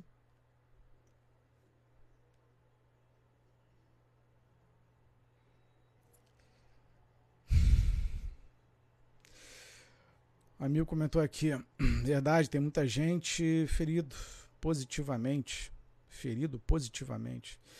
A Rose, Max, se sou cristão, mas não frequento nenhuma denominação, estou em pecado? Então você não é cristão. não faz muito sentido. Né? Não faz sentido. É... Isso é o meu, meu, jeito de pensar. Tá? Não estou aqui impondo regra para ninguém, não. É, eu já falei com vocês aqui em outras situações que Deus não vai te pedir para você se apresentar a tua carga horária. Deixa eu ver quantas, quantas horas tu frequentou na denominação. Vocês acham que vai ser assim? Gente, não, não tem determinação alguma para frequentar templo. A Bíblia fala de estar congregando com irmãos. Não tem dia, não tem horário, não tem hora marcada, não tem local, tem nada. É irmãos. Você visitou um irmão, levou um prato de comida para o irmão que está com fome. Você está congregando. Você pegou suas roupas, está repartindo com quem precisa. Você está congregando. A institucionalização dessa do templo, aí vem lá de, de Constantino, que não sei o quê. É, já fiz a live com vocês sobre isso. Aí a cagação de regra, imposição, aí vem outras coisas. E a gente fica com medo disso. A gente acha que congregar é estar dentro de um templo é... sendo manietado, é igual robô. É o que eu já falei para vocês aqui. Eu não vou para um templo para ficar sentado lá. Eu não vou para isso e nem para ficar em pé rodando. Isso para mim, para mim, não é congregação. Ah, eu vou para a igreja domingo. Calma aí. Ah, vou para missa domingo. Que isso? Ah, então você foi uma vez por semana, já zerou o pecado, zerou? Não, zerou, beleza. Vamos embora começar a semana. Frequenta tempo, mas não ama o próximo. Frequenta tempo, mas não faz um, um trabalho social. Frequenta tempo, mas não ajuda o, o irmão que está passando por necessidade. Ó. Você frequenta tempo para quê? Para que, que você quer, quer frequentar tempo? Tem que ter um propósito. Aí você vai frequentar. Beleza, vamos lá. Você foi lá no templo. E aí? Ah, eu assisti o culto. Você acha que aquilo ali é congregar? Aquilo ali é congregar. Ah, me juntar ali com 500, 600 pessoas que não fazem a menor ideia de quem eu sou e, e, e que tão pouco estão interessadas na minha pessoa.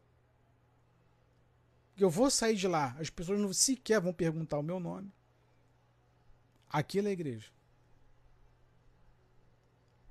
Hum? Ou você já, você já foi em igreja, tem certeza, já foi em denominação que ninguém perguntou, você entrou e saiu do mesmo jeito. Ninguém perguntou o teu nome e tal. Quer nem saber quem você é. Mas o dízimo foi pedido, a oferta foi pedido, a contribuição foi pedido. Ó. Mas ninguém pergunta se você precisa de alguma coisa. Ninguém pergunta como você está. Ninguém pergunta se você está é, tá trabalhando, está desempregado. Ninguém pergunta se você está com as suas contas em dia. Isso não é igreja, cara. Por que, que eu tenho que ir para um local só para dar as coisas e ninguém se preocupa comigo? Isso não é congregar. Isso é me mani é manipular. Então a gente precisa pensar sobre isso. O que, que é congregar? O que, que é fazer parte de um grupo onde tem que ir apenas contribuir com a minha contribuir com a minha presença e levar meu dinheiro? Se eu vou para um local que as pessoas não se preocupam comigo, isso não é igreja, cara. Mas nem aqui, nem em lugar nenhum do mundo. Até o médico pergunta: E aí, o que, que você está sentindo? Não é assim? Você vai na igreja, o pastor sequer olha na tua cara. Sequer. Ele sequer desce do púlpito. Ele sabe que tu está é, tá indo a primeira vez lá. Como eu fui há pouco tempo numa igreja, numa assembleia. Aí vem, fica o porteiro ali, que é normal, igual um robô. irmão da onde? Irmão da onde? Irmão da onde? Qual é o nome do irmão? Qual é a graça do irmão? É só isso que sabe fazer. Tá, tudo bem. Beleza. Ah, eu tô esperando o pastor descer. Terminou o culto, tô esperando o pastor descer para falar comigo. Falar com minha esposa. É o pastor da igreja. É o pastor. Não. Tá nem tá cagando e andando para você. Então, se o cara não tem a sabe que eu não sou membro dali, sabe que eu não congrego ali, mas não teve a coragem de descer para vir falar comigo nem com minha família, ah, mas eu não boto o pé ali mesmo, cara. Isso não é congregar. Não fazia um, uma pergunta cretina, mente na minha cara. Ô, oh, meu irmão, primeira vez aqui, né, irmão? Primeira vez, nunca te vi aqui, primeira vez, né, irmão? Não, nem isso, cara. Nem mentir, alguns sabem. Nem mentir. Ah, então pera lá. O que, que é congregar, então? Tá? A Rose, não sinto vontade de frequentar nenhuma igreja. Hum, não é só você, não. Muita gente. Muita gente.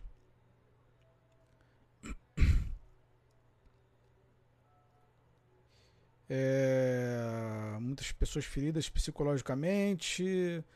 Ulisses de Maceió curtindo a live, obrigado, querido. A Vera, boa noite. Pode falar sobre esse CB, que já sou afastada de, lugar, é, de, afastada de lá, julgada pela aparência. Essa CBB é como qualquer uma outra, gente. Só tem as, as doutrinas diferentes. Mas a prática é a mesma, como é a Deus é amor e tudo. Todas elas vão, vão tentar manipular a gente de alguma forma.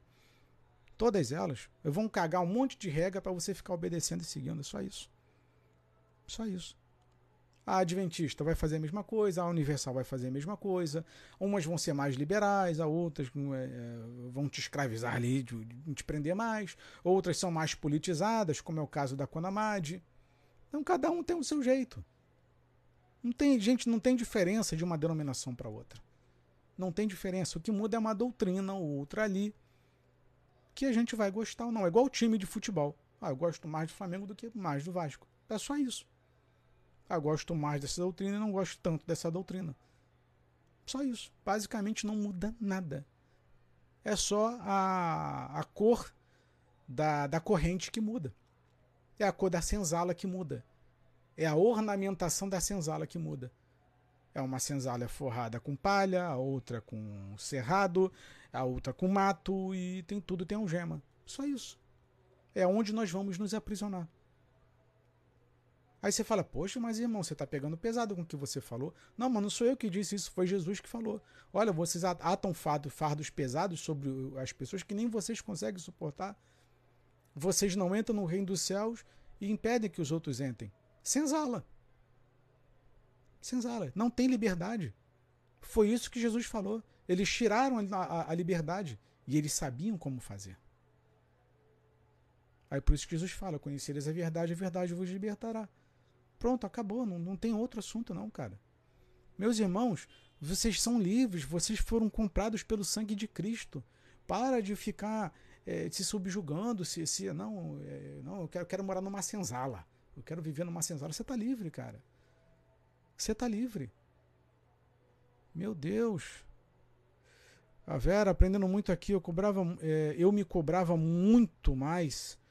É, aliviada agora, obrigado. Mas é isso. Meus irmãos, foi, foi o que Jesus falou. O, o, o, o, meu fardo é leve, o jugo é suave. É leve. Não estou dizendo que com isso, ah, não, não vai congregar, mas também vai faltar com respeito a, a outros irmãos, é, vai deixar de cumprir as coisas que tem que cumprir. Nós temos as nossas obrigações como cristãos, nós temos os nossos deveres, que é amar a Deus sobre todas as coisas, e o próximo como a ti mesmo, que é impossível de se cumprir. Alguém aqui, de verdade, ama o próximo como a si mesmo? É muito difícil, cara. É muito difícil fazer isso. É extremamente difícil. Então, o, o que o sistema faz? Olha, deu o dízimo, deu oferta, evangelizou uma vez por semana. Pronto, tá tudo bem, irmão, só fazer isso. Olha, tomou a ceia, tá bom, irmão, amém, irmão. É só cumprir aquelas regrinhas ali que tá tudo certo. Aí você fica aprisionado, você não pode sair daquilo ali. Aí saiu, tá mal com Deus, não sei o quê. Aí vira aquela bagunça, aquela zona toda, aquele festival todo e fica a cabeça da gente. Nada melhor do que estar tá livre, cara. Nada melhor. Nada melhor. Então, assim, é... eu iria para uma denominação? Sim. Desde que alguém se preocupasse comigo. Por que, que eu estou casado? Porque eu me preocupo com a minha esposa. Eu, me, eu, eu escolhi me preocupar com alguém. Eu escolhi é, dar minha vida para alguém. Eu escolhi cuidar de alguém. É só isso. Mais nada. Então, quando eu vou para uma denominação, ok, eu escolho a denominação, escolho a denominação. Mas, mas, se o bom pastor não cuida de mim, eu não fico lá. É uma via de mão dupla. Via de mão dupla.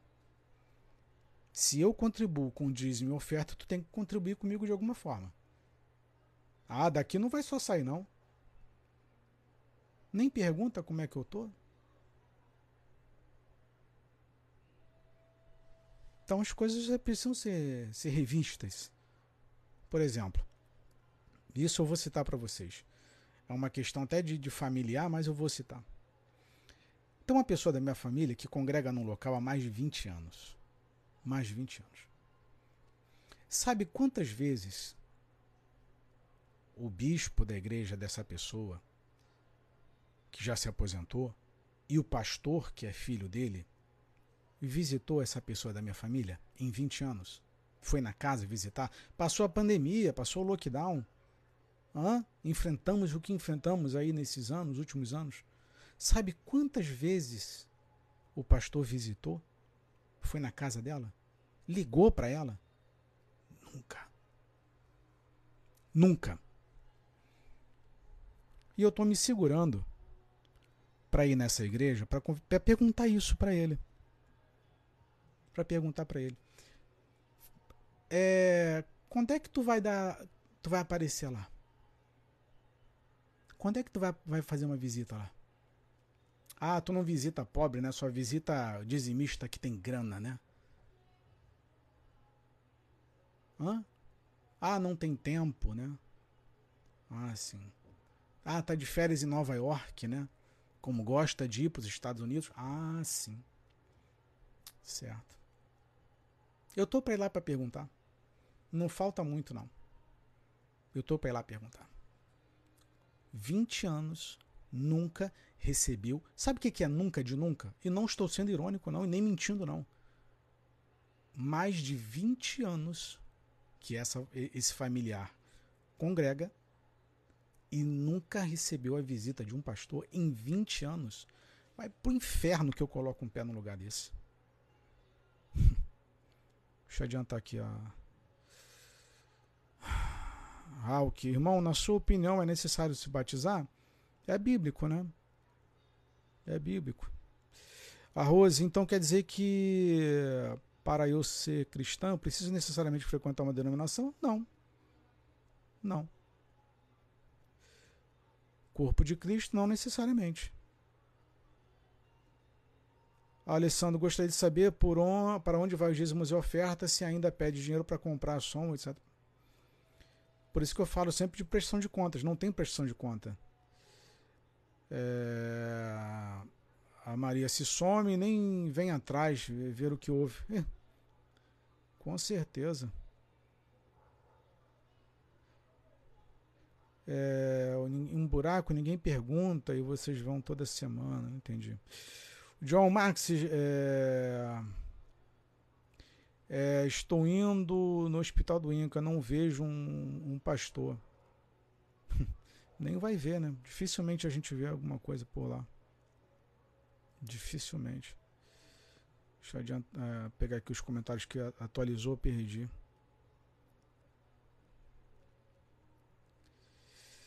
É eu posso ser cristã, praticar boas ações sem precisar estar habitulada dentro de uma igreja, certo? Sim. A gente só não pode confundir, irmãos, é fazer trabalho social com o amar o próximo, tá? É essa confusão que qualquer hora dessa eu também faço uma live sobre isso. Agora, é, é, é bom estar numa igreja? É bom. É bom estar em comunidade, tá? Não é ruim, não. Agora depende da comunidade, tá? Agora não estou dizendo que isso é fundamental, não. É, na, é, na verdade, o pastor tinha que estar tá na entrada para receber os membros. E, então, Charles, isso eu só vi uma vez.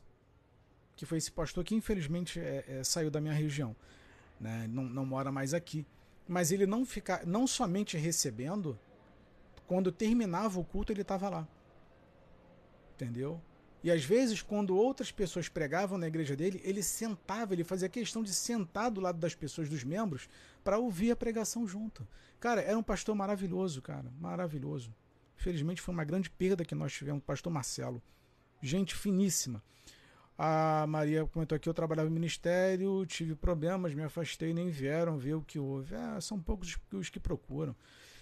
A Ana, amo Jesus, meu Deus está aqui conosco, ajudo todos que posso, alimento cães na rua, etc. Pois é, inclusive tentei que publicar para vocês é, os vídeos do, dos animais que a gente que eu estou alimentando todos os dias. Eu até esqueço de fazer live com vocês de lá. Eu tava fazendo live todo dia de manhã. Amanhã de manhã eu faço live com vocês.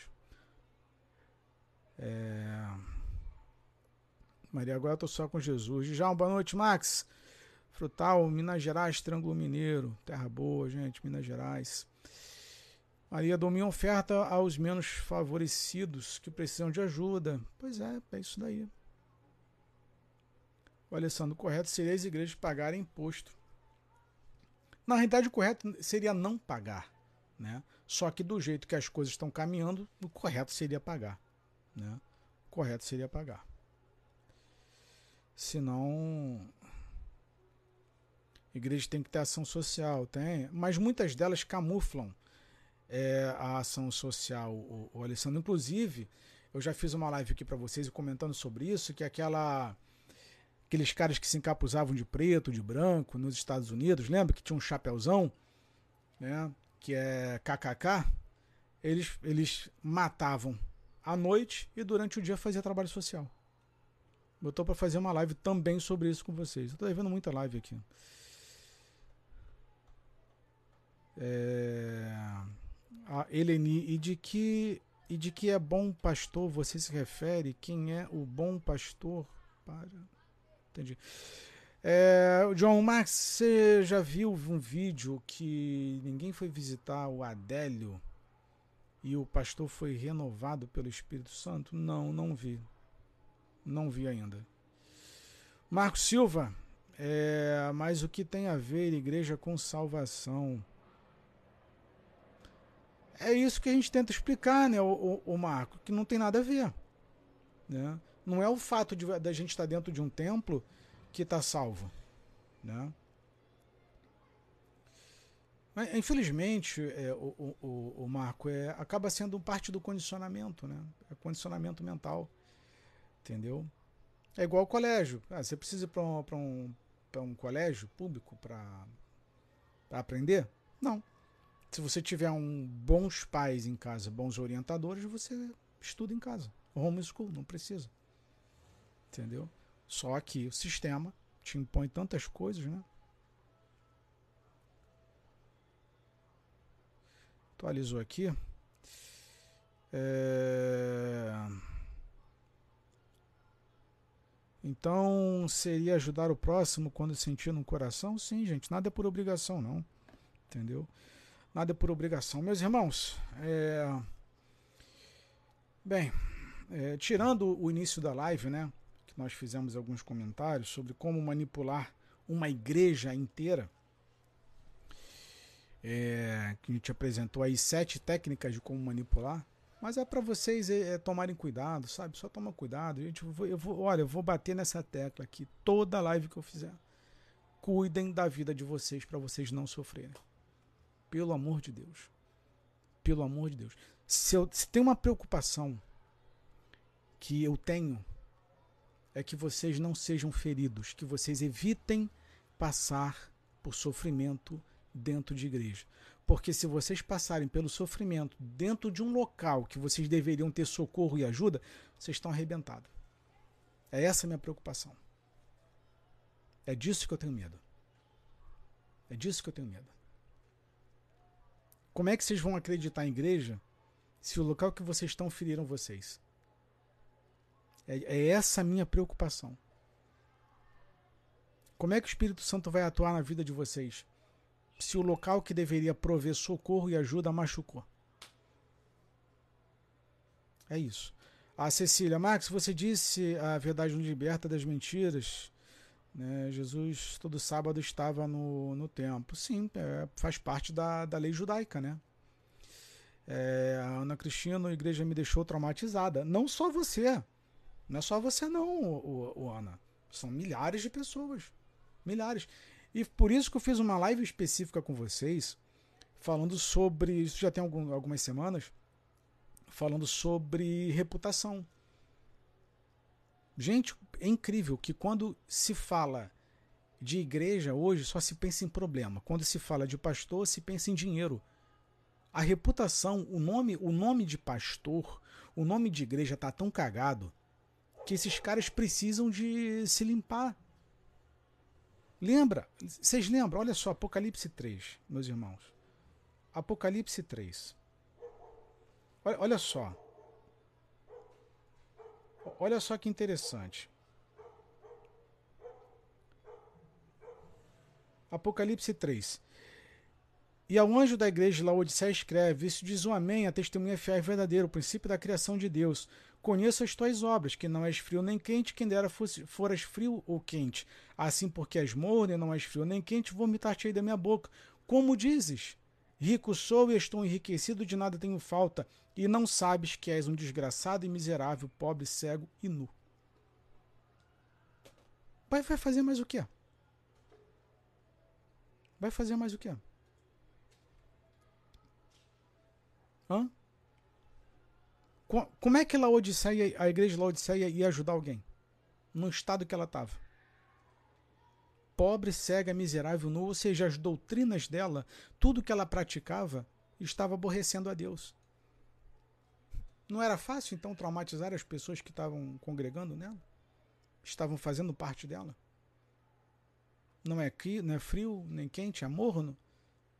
Olha só a, a, a liderança para onde estava caminhando as pessoas para entristecer a Deus. Elas estavam provocando um mal-estar em Deus. É disso que eu estou falando, é para evitar estar tá enquadrado dentro desse, desses conceitos aqui, dentro dessas observações. É só isso.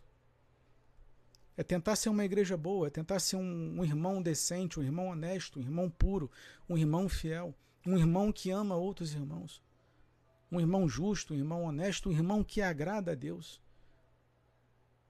Chega, gente, de sofrer, como diz a Igreja Universal, né? Pare de sofrer. Né? Mas é pare de sofrer, é, não é no, como slogan, não. É evitar esses traumas, evitar esses aborrecimentos, evitar essas tristezas. Ah, somos melhores do que, do que os outros? Não. Mas pelo menos eu, eu creio que nós aqui, pelo menos temos a, a, a, a visão e pelo menos a direção de não sacanear a vida de ninguém. Então a gente tem a preocupação de não atrasar a vida de ninguém. Pelo menos eu não, eu, eu não sou é, mau caráter de abrir uma igreja para tomar dinheiro dos outros. Ah, vou fazer revelação aqui, vou ficar mentindo para ganhar presentinho, para ganhar dinheiro, para ganhar pix dos outros. Ah, pelo amor de Deus.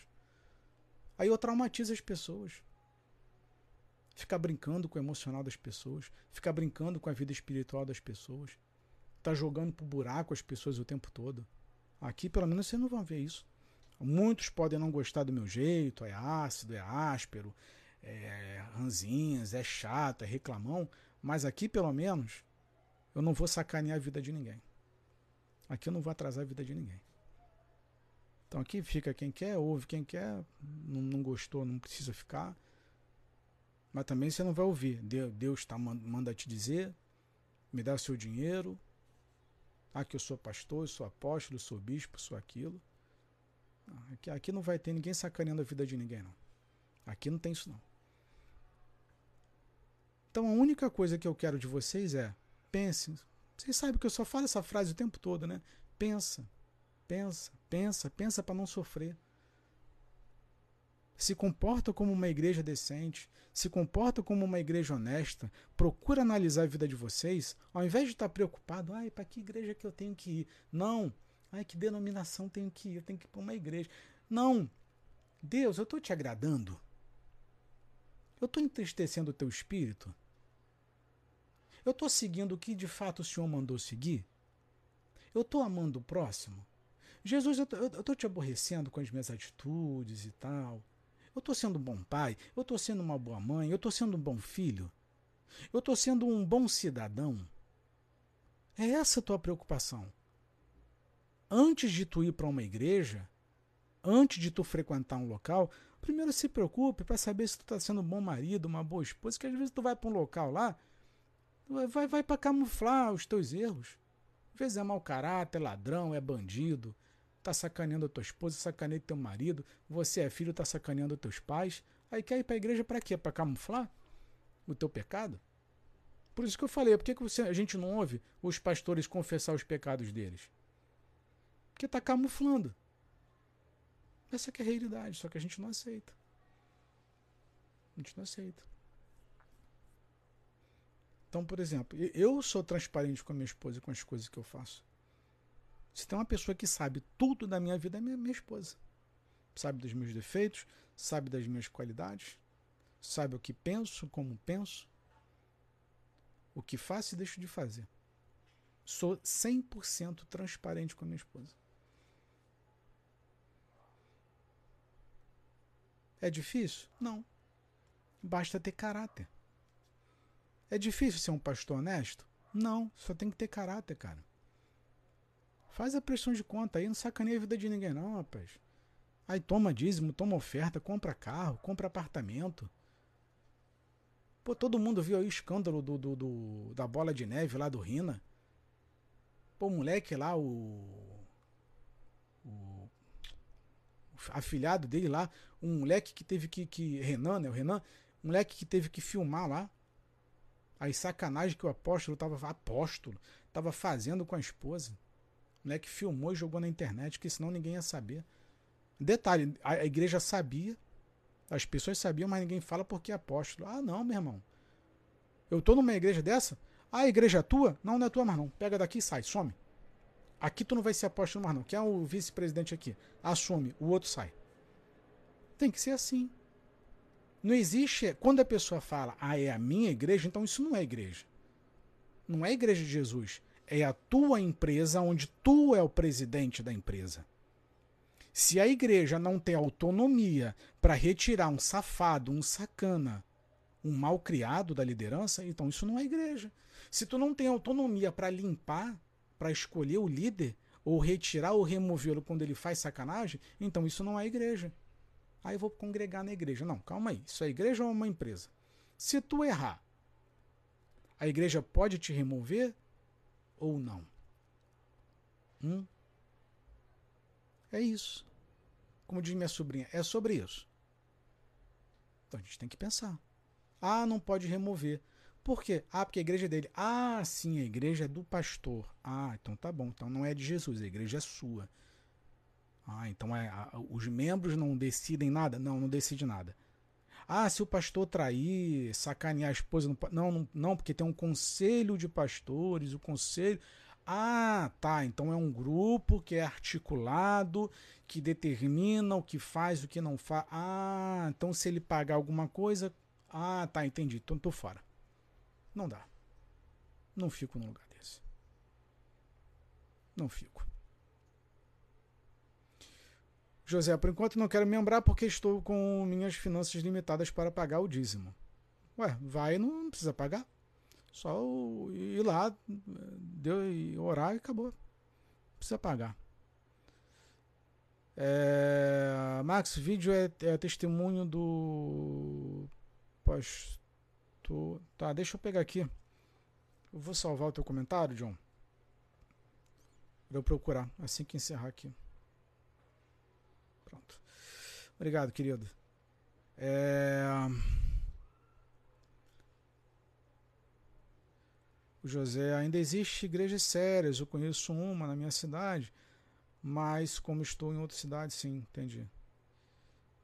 Então, é então, uma questão, meus irmãos, igreja hoje é, é, é muito complicado congregar.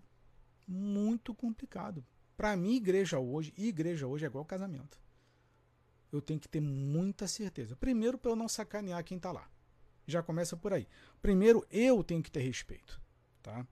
Não é um local, ah, porque a gente fala as coisas aqui, tudo que eu vou desrespeitar a igreja. Não, não, não. Se não for para congregar direito, não vou. Para não fazer de lado uma, uma, bagunça no meio dos irmãos também. Né? Agora, não é do meu jeito. Não tem que ser do meu jeito. É do jeito que a, que a coisa está lá. Então eu preciso procurar um local que seja parecido com, com os meus pensamentos. É só isso. Ah, o pastor vai cuidar de mim? Vai me visitar? Vai, não, beleza, legal. Ah, tá. O, o, a gente tem problemas. A gente precisa de orientação, a gente precisa de cuidados, é, cuidados espirituais. Ou não precisa? Precisa. Precisa, tem que ter uma troca. Como eu falei, ah, vou para um lugar só para ficar obedecendo? Não, aí é escravidão, aí é senzala. Ah, isso aí eu não quero para minha vida, não. Se não é para eu participar, tô fora. Tô fora. Isso não é congregar. Então a gente confunde as coisas. Ah, eu tenho que congregar. Não, você tem que ser manipulado. Acho que você está confundindo as coisas. José, é, vou vivendo em santidade sem congregar por enquanto. Estou estudando a Bíblia e os livros de teologia. Pronto, acabou, está resolvido o assunto. Está resolvido o assunto. Então a gente busca uma igreja séria, honesta, sem oba-oba, com uma direção ok, que trabalha direitinho, que não se envolve com política, que não sacaneia a família, né, que não, não fica roubando dízimo, não rouba oferta. Cara, procura uma mais ou menos ali. Né? Eu acho que dá para ir dá para ir. Agora, começou, começou a eleição. Olha, esse aqui é o nosso candidato. Opa, tô fora. Tô fora. Não visitou? Tô fora. Não ligou perguntando? Tô fora. Porque o nome já fala, congregar. Se não se preocupou comigo, com a minha família, tô fora. Só tá É o que eu falo para vocês. Como disse um amigo aqui, né? Ah, poxa, não, não tô congregando porque as minhas finanças não permitem dar o dízimo. Não. Tem nada a ver uma coisa com a outra. Ah, você está numa igreja. Se o pastor não se preocupa com, com você, será que ele vai se preocupar de que tu está dando dízimo ou não? Entendeu? Ah, você só serve para dar o dízimo? Você não pode congregar? A hora que você arrumar um emprego, que você sentir no coração de querer contribuir com alguma coisa, você contribua. É disso que eu estou falando com vocês. Só sirvo para dar dinheiro? O cara não presta nunca para me ligar? Aí não dá, né? O John, temos que ser gratos ao Senhor todos os dias, é, porque não é como. Porque o Brasil não é como lá fora, é, com, com muçulmanos. Pois é. E detalhe, tá? Estão matando cristão toda semana. Teve uma eu publiquei um vídeo para vocês aí, uma semana mataram quase 100. Quase 100 cristãos. Quase 100. Só na Nigéria, Nigéria está sendo um dos piores países do mundo para cristãos. Teve uma, numa semana, acho que foram 44 cristãos, 47 cristãos mortos. Negócio desse. A coisa na África tá muito feia. Muito feia. É, Cecília, muitas pessoas são sinceras, assim como no, nos dias de Jesus, Mateus 9, 36, era um ovelha sem pastor. Pois é. é a José TJ não se envolve com política, mas opina. É, olha, eu, eu, eu, é exatamente isso, sabe? Não tem que se envolver mas acho que tem que esclarecer sobre assuntos com as pessoas. Entendeu? Tem que esclarecer. Tem que ser uma, a tua igreja tem que ser um ambiente de esclarecimento. só que felizmente não, não tem, cara. A turma hoje só quer oba-oba. José estudo teologia e curso pastoral, tem um curso de capelão. Pô, bacana. Eu sempre tive o sonho de, de, de fazer curso de capelania, mas é, infelizmente sempre foi aparecendo outras e outras prioridades na minha vida. Acabei sempre deixando um pouco de lado isso. Mas é bacana, é legal, viu? O curso de capelania, dependendo de onde você fez, é a formação é, é bem interessante, tá? É, é sobre isso, falou para a Mágica que os cristãos estão bem é, desligados. É, quem fala é, é, sobre isso. Pois é. As pessoas não sabem da origem do dízimo. É, a, a, origem é tão simples, né, o, o, o Marcos? Nunca foi dinheiro. Entendeu? Na realidade, era dinheiro também, né? Mas era só para sustento da tribo de Levi. Só isso. Sinais é, que Jesus disse está mais evidente. Pois é, Daniel.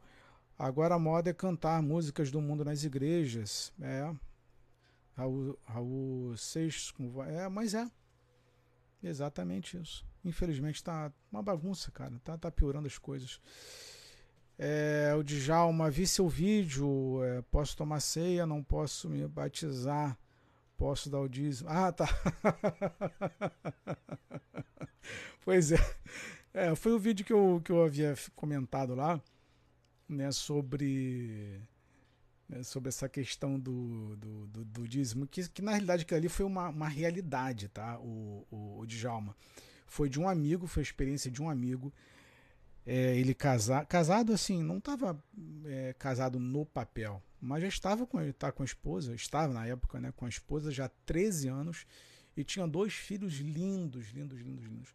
Só não estava no, no civil, mas enfim, um cara amava a esposa, cuidava da esposa, fiel esposa.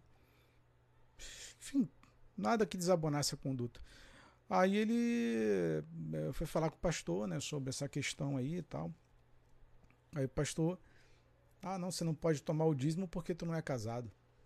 Aí ele ficou triste, ficou arrasado. Isso foi num, num culto de domingo. Ele chegou na segunda na empresa que a gente trabalhava. Aí ele veio falar comigo. Ele, poxa, Max, não sei o quê. É, o pastor falou lá comigo que eu não podia tomar ceia, nem minha esposa, porque não era casado. O cara veio arrasado, arrasado, arrasado, arrasado. Aí eu falei, faz o seguinte, cara. Você fala, eu falei, você tem dinheiro pra, pra, pra, pra casar? Não, não tenho dinheiro, não sei o quê. Eu falei, então faz o seguinte. Já que teu pastor não quer te ver no inferno, porque se tu não toma ceia, tu vai pro inferno, pede para ele pagar. Fala assim, pastor, o senhor não quer me ver no inferno, né? O senhor quer, pode pagar? Pede para ele pagar. Entendeu? Aí tu vê que, se, ele, se ele ama de verdade ou não. Só que aí eu brinquei com ele, né? Eu falei assim, eu falei assim, é, pastor, não, eu não, eu não tomo de, é, é, não sou casado. É, eu posso dar o dízimo? Aí ele foi para descontrair com o rapaz, ele morreu de rir lá, brincando e tal. Eu falei, pergunta se para ir lá, tu pode dar o dízimo. Aí claro que ele vai dizer que pode dar o dízimo, né? Os cães gulosos são assim, cara, o tempo todo. Então foi isso, o, o Djalma, o motivo do vídeo. José, fiz o curso da capelania pela Conead. Já ouvi falar. É, Max, se eu quiser publicar seus vídeos, posso? Gente, tá, é, é público, né? eu não tenho controle sobre os meus vídeos, não tem como. É, se é, é, é aquela história.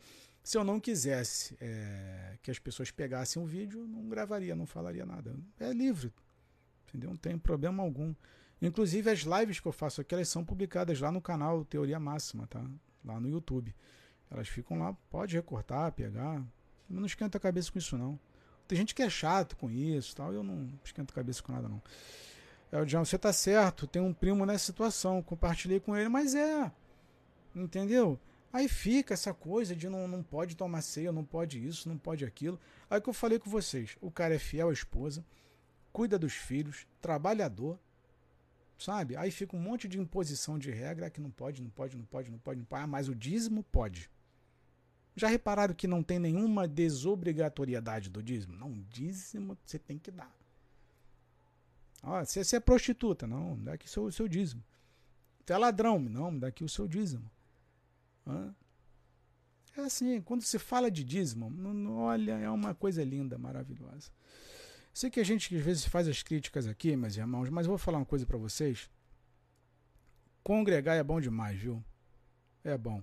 E ainda mais quando a gente está numa, numa igreja decente. Aí fica legal. Sabe? Eu, eu, eu já tive oportunidade, mas não aqui no Rio de Janeiro, de outros locais, quando eu morei em Belém, de participar de, de igreja muito boa, assembleia boa boa, boa, boa, boa, boa de trabalhar mesmo, trabalho braçal, sabe? Coisas assim. É, poxa, de tu, tu ficar emocionado e depois ficar muito triste porque você tem que sair, tem que se desligar. Muito bom. Pastor honesto, trabalhador e tal. Cara, é o que eu falo, tem locais lindos de se trabalhar. Lindos para congregar. Tu, tu vê que a parada é de verdade, sabe? Tu vê que é real mesmo, a igreja é de verdade. Mas tem um lugar que tu olha tu vai falar assim, pô, o cara é malandro. Entendeu? É complicado. Aí vai de estado para estado, né? Tem alguns estados e municípios no Brasil que ainda preservam é, os bons hábitos, os bons costumes. É, principalmente interior, né? Interior você vê muita coisa boa ainda. É, agora as grandes, os grandes centros. Ó, vocês querem ver uma coisa muito triste? É, Igreja no Rio de Janeiro. Mano, igreja no Rio de Janeiro é uma das coisas mais complicadas para se encontrar. A malandragem está solta no Rio de Janeiro. Não é à toa que saiu a Igreja Universal do Rio. Né? Aí, que, aí, aí daí veio as filhas da Igreja Universal. Né? Tantas ramificações por aí. De ex-pastores, bispos, hoje são apóstolos de, de, de outras denominações. Aí vira uma bagunça. Mas o Rio está muito ruim. Muito ruim, muito ruim. Tanto que você pega uma turminha aí, rapaz, que surgiu do nada, do nada, e que, que tá fazendo uma bagunça. Que é o caso do. Tô até para visitar a igreja dele lá. Mas a, quando eu penso, dá uma preguiça danada. Que é a igreja do Leonardo Sale. Né? Tô para olhar lá. E, e a outra que não é para visitar. Mas olha a bagunça, que é, que é o Dioma, tal do Dioma. O John é aqui do Rio de Janeiro, lá de Jacarepaguá, que é amigo do, do, do Leonardo Salles. Olha as figuras, cara. Olha as figuras. Tem tal do, do não sei o que, Humberto, missionário Humberto, pastor Humberto, que é amigo do John, que é também amigo do Leonardo. Mas é uma bagunça no Rio de Janeiro que vocês não têm noção. Tem pastor miliciano, tá uma zoeira. O Rio de Janeiro tá muito zoado. Muito zoado. Muito zoado.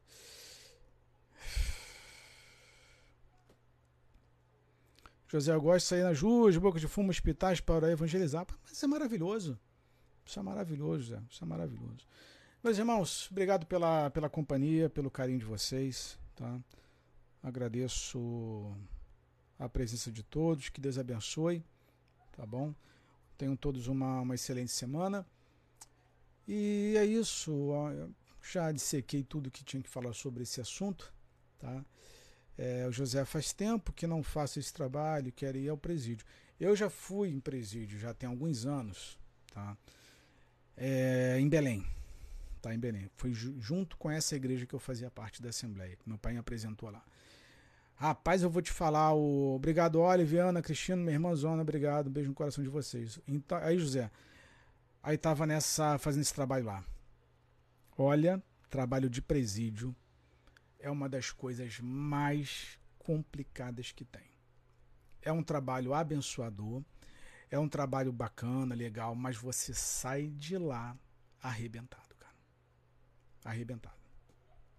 Você sai assim com o teu emocional é, zerado. Você sai assim pesado, você sai carregado. É, quem trabalha com presídio tem que viver assim constante oração, porque também depende muito, né? Eu quando fiz trabalho em presídio, eu fui para a área hospitalar, né? Que são os casos é, não tão graves de do, do, do, dos presidiários, né? Mas é, é, é, um trabalho assim que tu sai, tem, tem que ter um chamado para isso. É um trabalho muito complicado. Né? Você entrar ali nas celas, você conviver com aquelas pessoas, passar boas horas ali, faz culto, leva uma mensagem, leva uma palavra, hora, você sai de lá esgotado. É esgotante, viu? Tem que ter uma disposição, tem que ter um cuidado espiritual muito grande. Muito grande, porque você sai sobrecarregado. Sobrecarregado. Não é fácil, não, tá? O hospital também é um trabalho bastante delicado, principalmente com as coisas que se fala, para não ficar prometendo cura, para não ficar prometendo coisas que. falando bobagem, né? Para não, não, não, atrapalhar a vida das pessoas, né? Mas o trabalho de evangelístico, o, o José, é um trabalho bonito quando bem feito. Principalmente quando você tem um chamado. Quando tem chamado, cara, o trabalho fica uma coisa espetacular. É espetacular, é espetacular. Você sai esgotado, cansado. Tipo, é, já tive experiência de trabalhar com drogados. É complicadíssimo. Aí eu tive que, que ter é, pessoas para me, me ajudar em orientação de como conversar, de como orientar, enfim. Também é muito complicado. Eu, eu graças a Deus, o, o José, eu tive boas experiências de vida.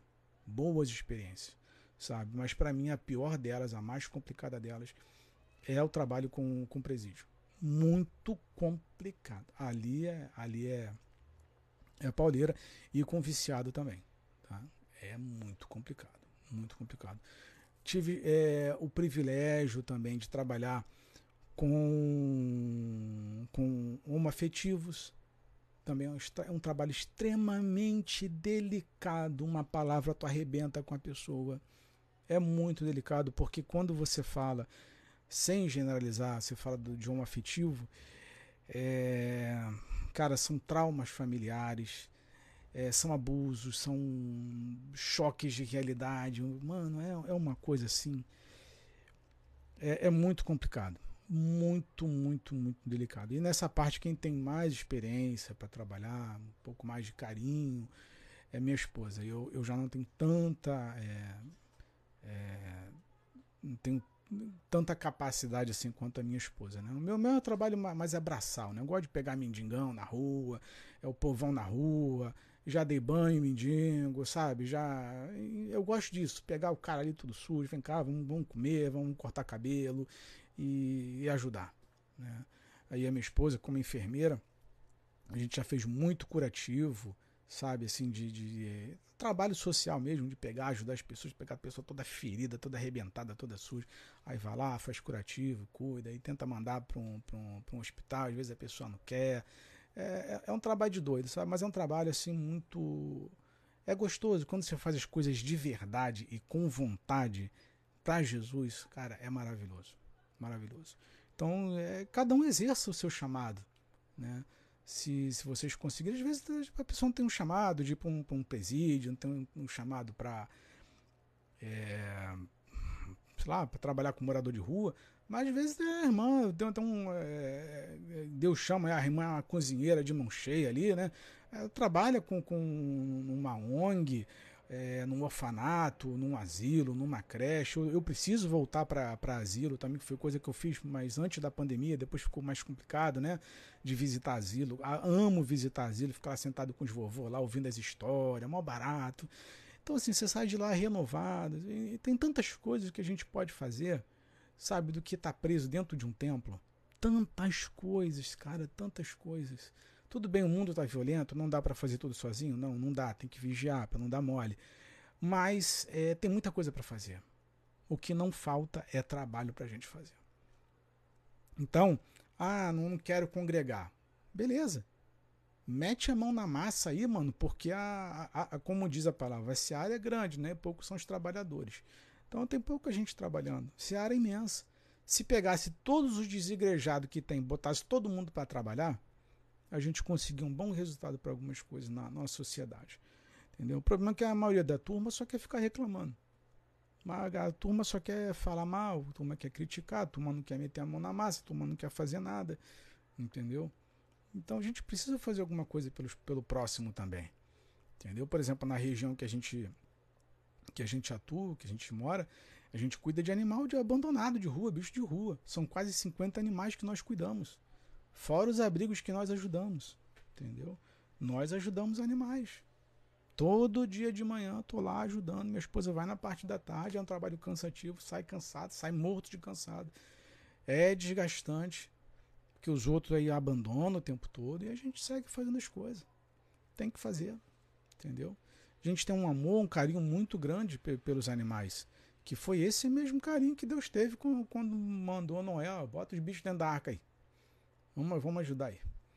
Né? Mesmo carinho que nós temos. Então, é, cada um tem, tem, um, tem um chamado, né? Cada um precisa desenvolver. O negócio é não ficar com preguiça, é não fazer corpo mole, é não ficar arrumando desculpa para as coisas, sabe? Tem outros irmãos aí que vão ter é, uns trabalhos chamados mais pesados, né? E eu tinha um sonho, mas é, infelizmente não, não deu para isso até agora, até o momento não.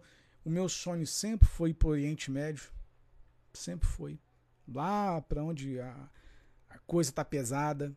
Sempre, sempre tive desejo disso. Mas infelizmente nunca não, não consegui. Como eu tenho um amigo, já falei com vocês, é, tiveram chamado de ir para a Amazônia para trabalhar com indígenas, entendeu? Trabalho extremamente complicado trabalhar com indígena, mas enfim, é, é, cada um tem o seu chamado e e só precisa desenvolver. Né? Deixar a preguiça de lado, deixar o cansaço de lado. Tirar um minutinho, tirar um tempo, fazer a, a obra do Senhor, que é crer né? e levar essa crença. E as coisas vão dando certo. O negócio é não dar desculpa, cara. Ficar dando desculpa, a gente não, não faz nada da vida da gente. Aí só fica esperando o Senhor dentro de casa. Aí não dá. Aí não dá. Né? Então. É, tem, tem muito trabalho, gente. Essa área é imensa imensa, imensa, imensa, imensa, imensa. Vamos trabalhar, sabe? Menos. É, tem, como diz, tem uma palavra de revelação aqui para vocês. Deus Deus Deus está me falando aqui para falar com vocês agora, né? Vamos trabalhar na rua, meus irmãos. Vamos evangelizar, vamos cuidar das almas, vamos cuidar das vidas, entendeu? Ame o próximo como a ti mesmo. Essa é a maior revelação que papai deixou para gente. Maior.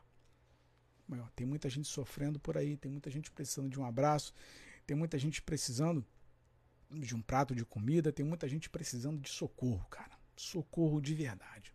Socorro de verdade. Então, tem os bandidão por aí, deixa eles de lado.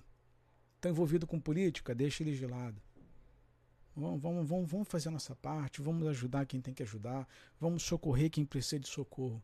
Nesse exato momento, tem alguma família passando fome e necessidade tem algum pai de família chorando porque não tem o que dar de comer para os filhos. E a gente precisa ajudar essas pessoas. Nós precisamos fazer. Se eles não fazem, o problema é deles. Eles vão prestar conta com Deus. Mas nós precisamos fazer a nossa parte. Precisamos.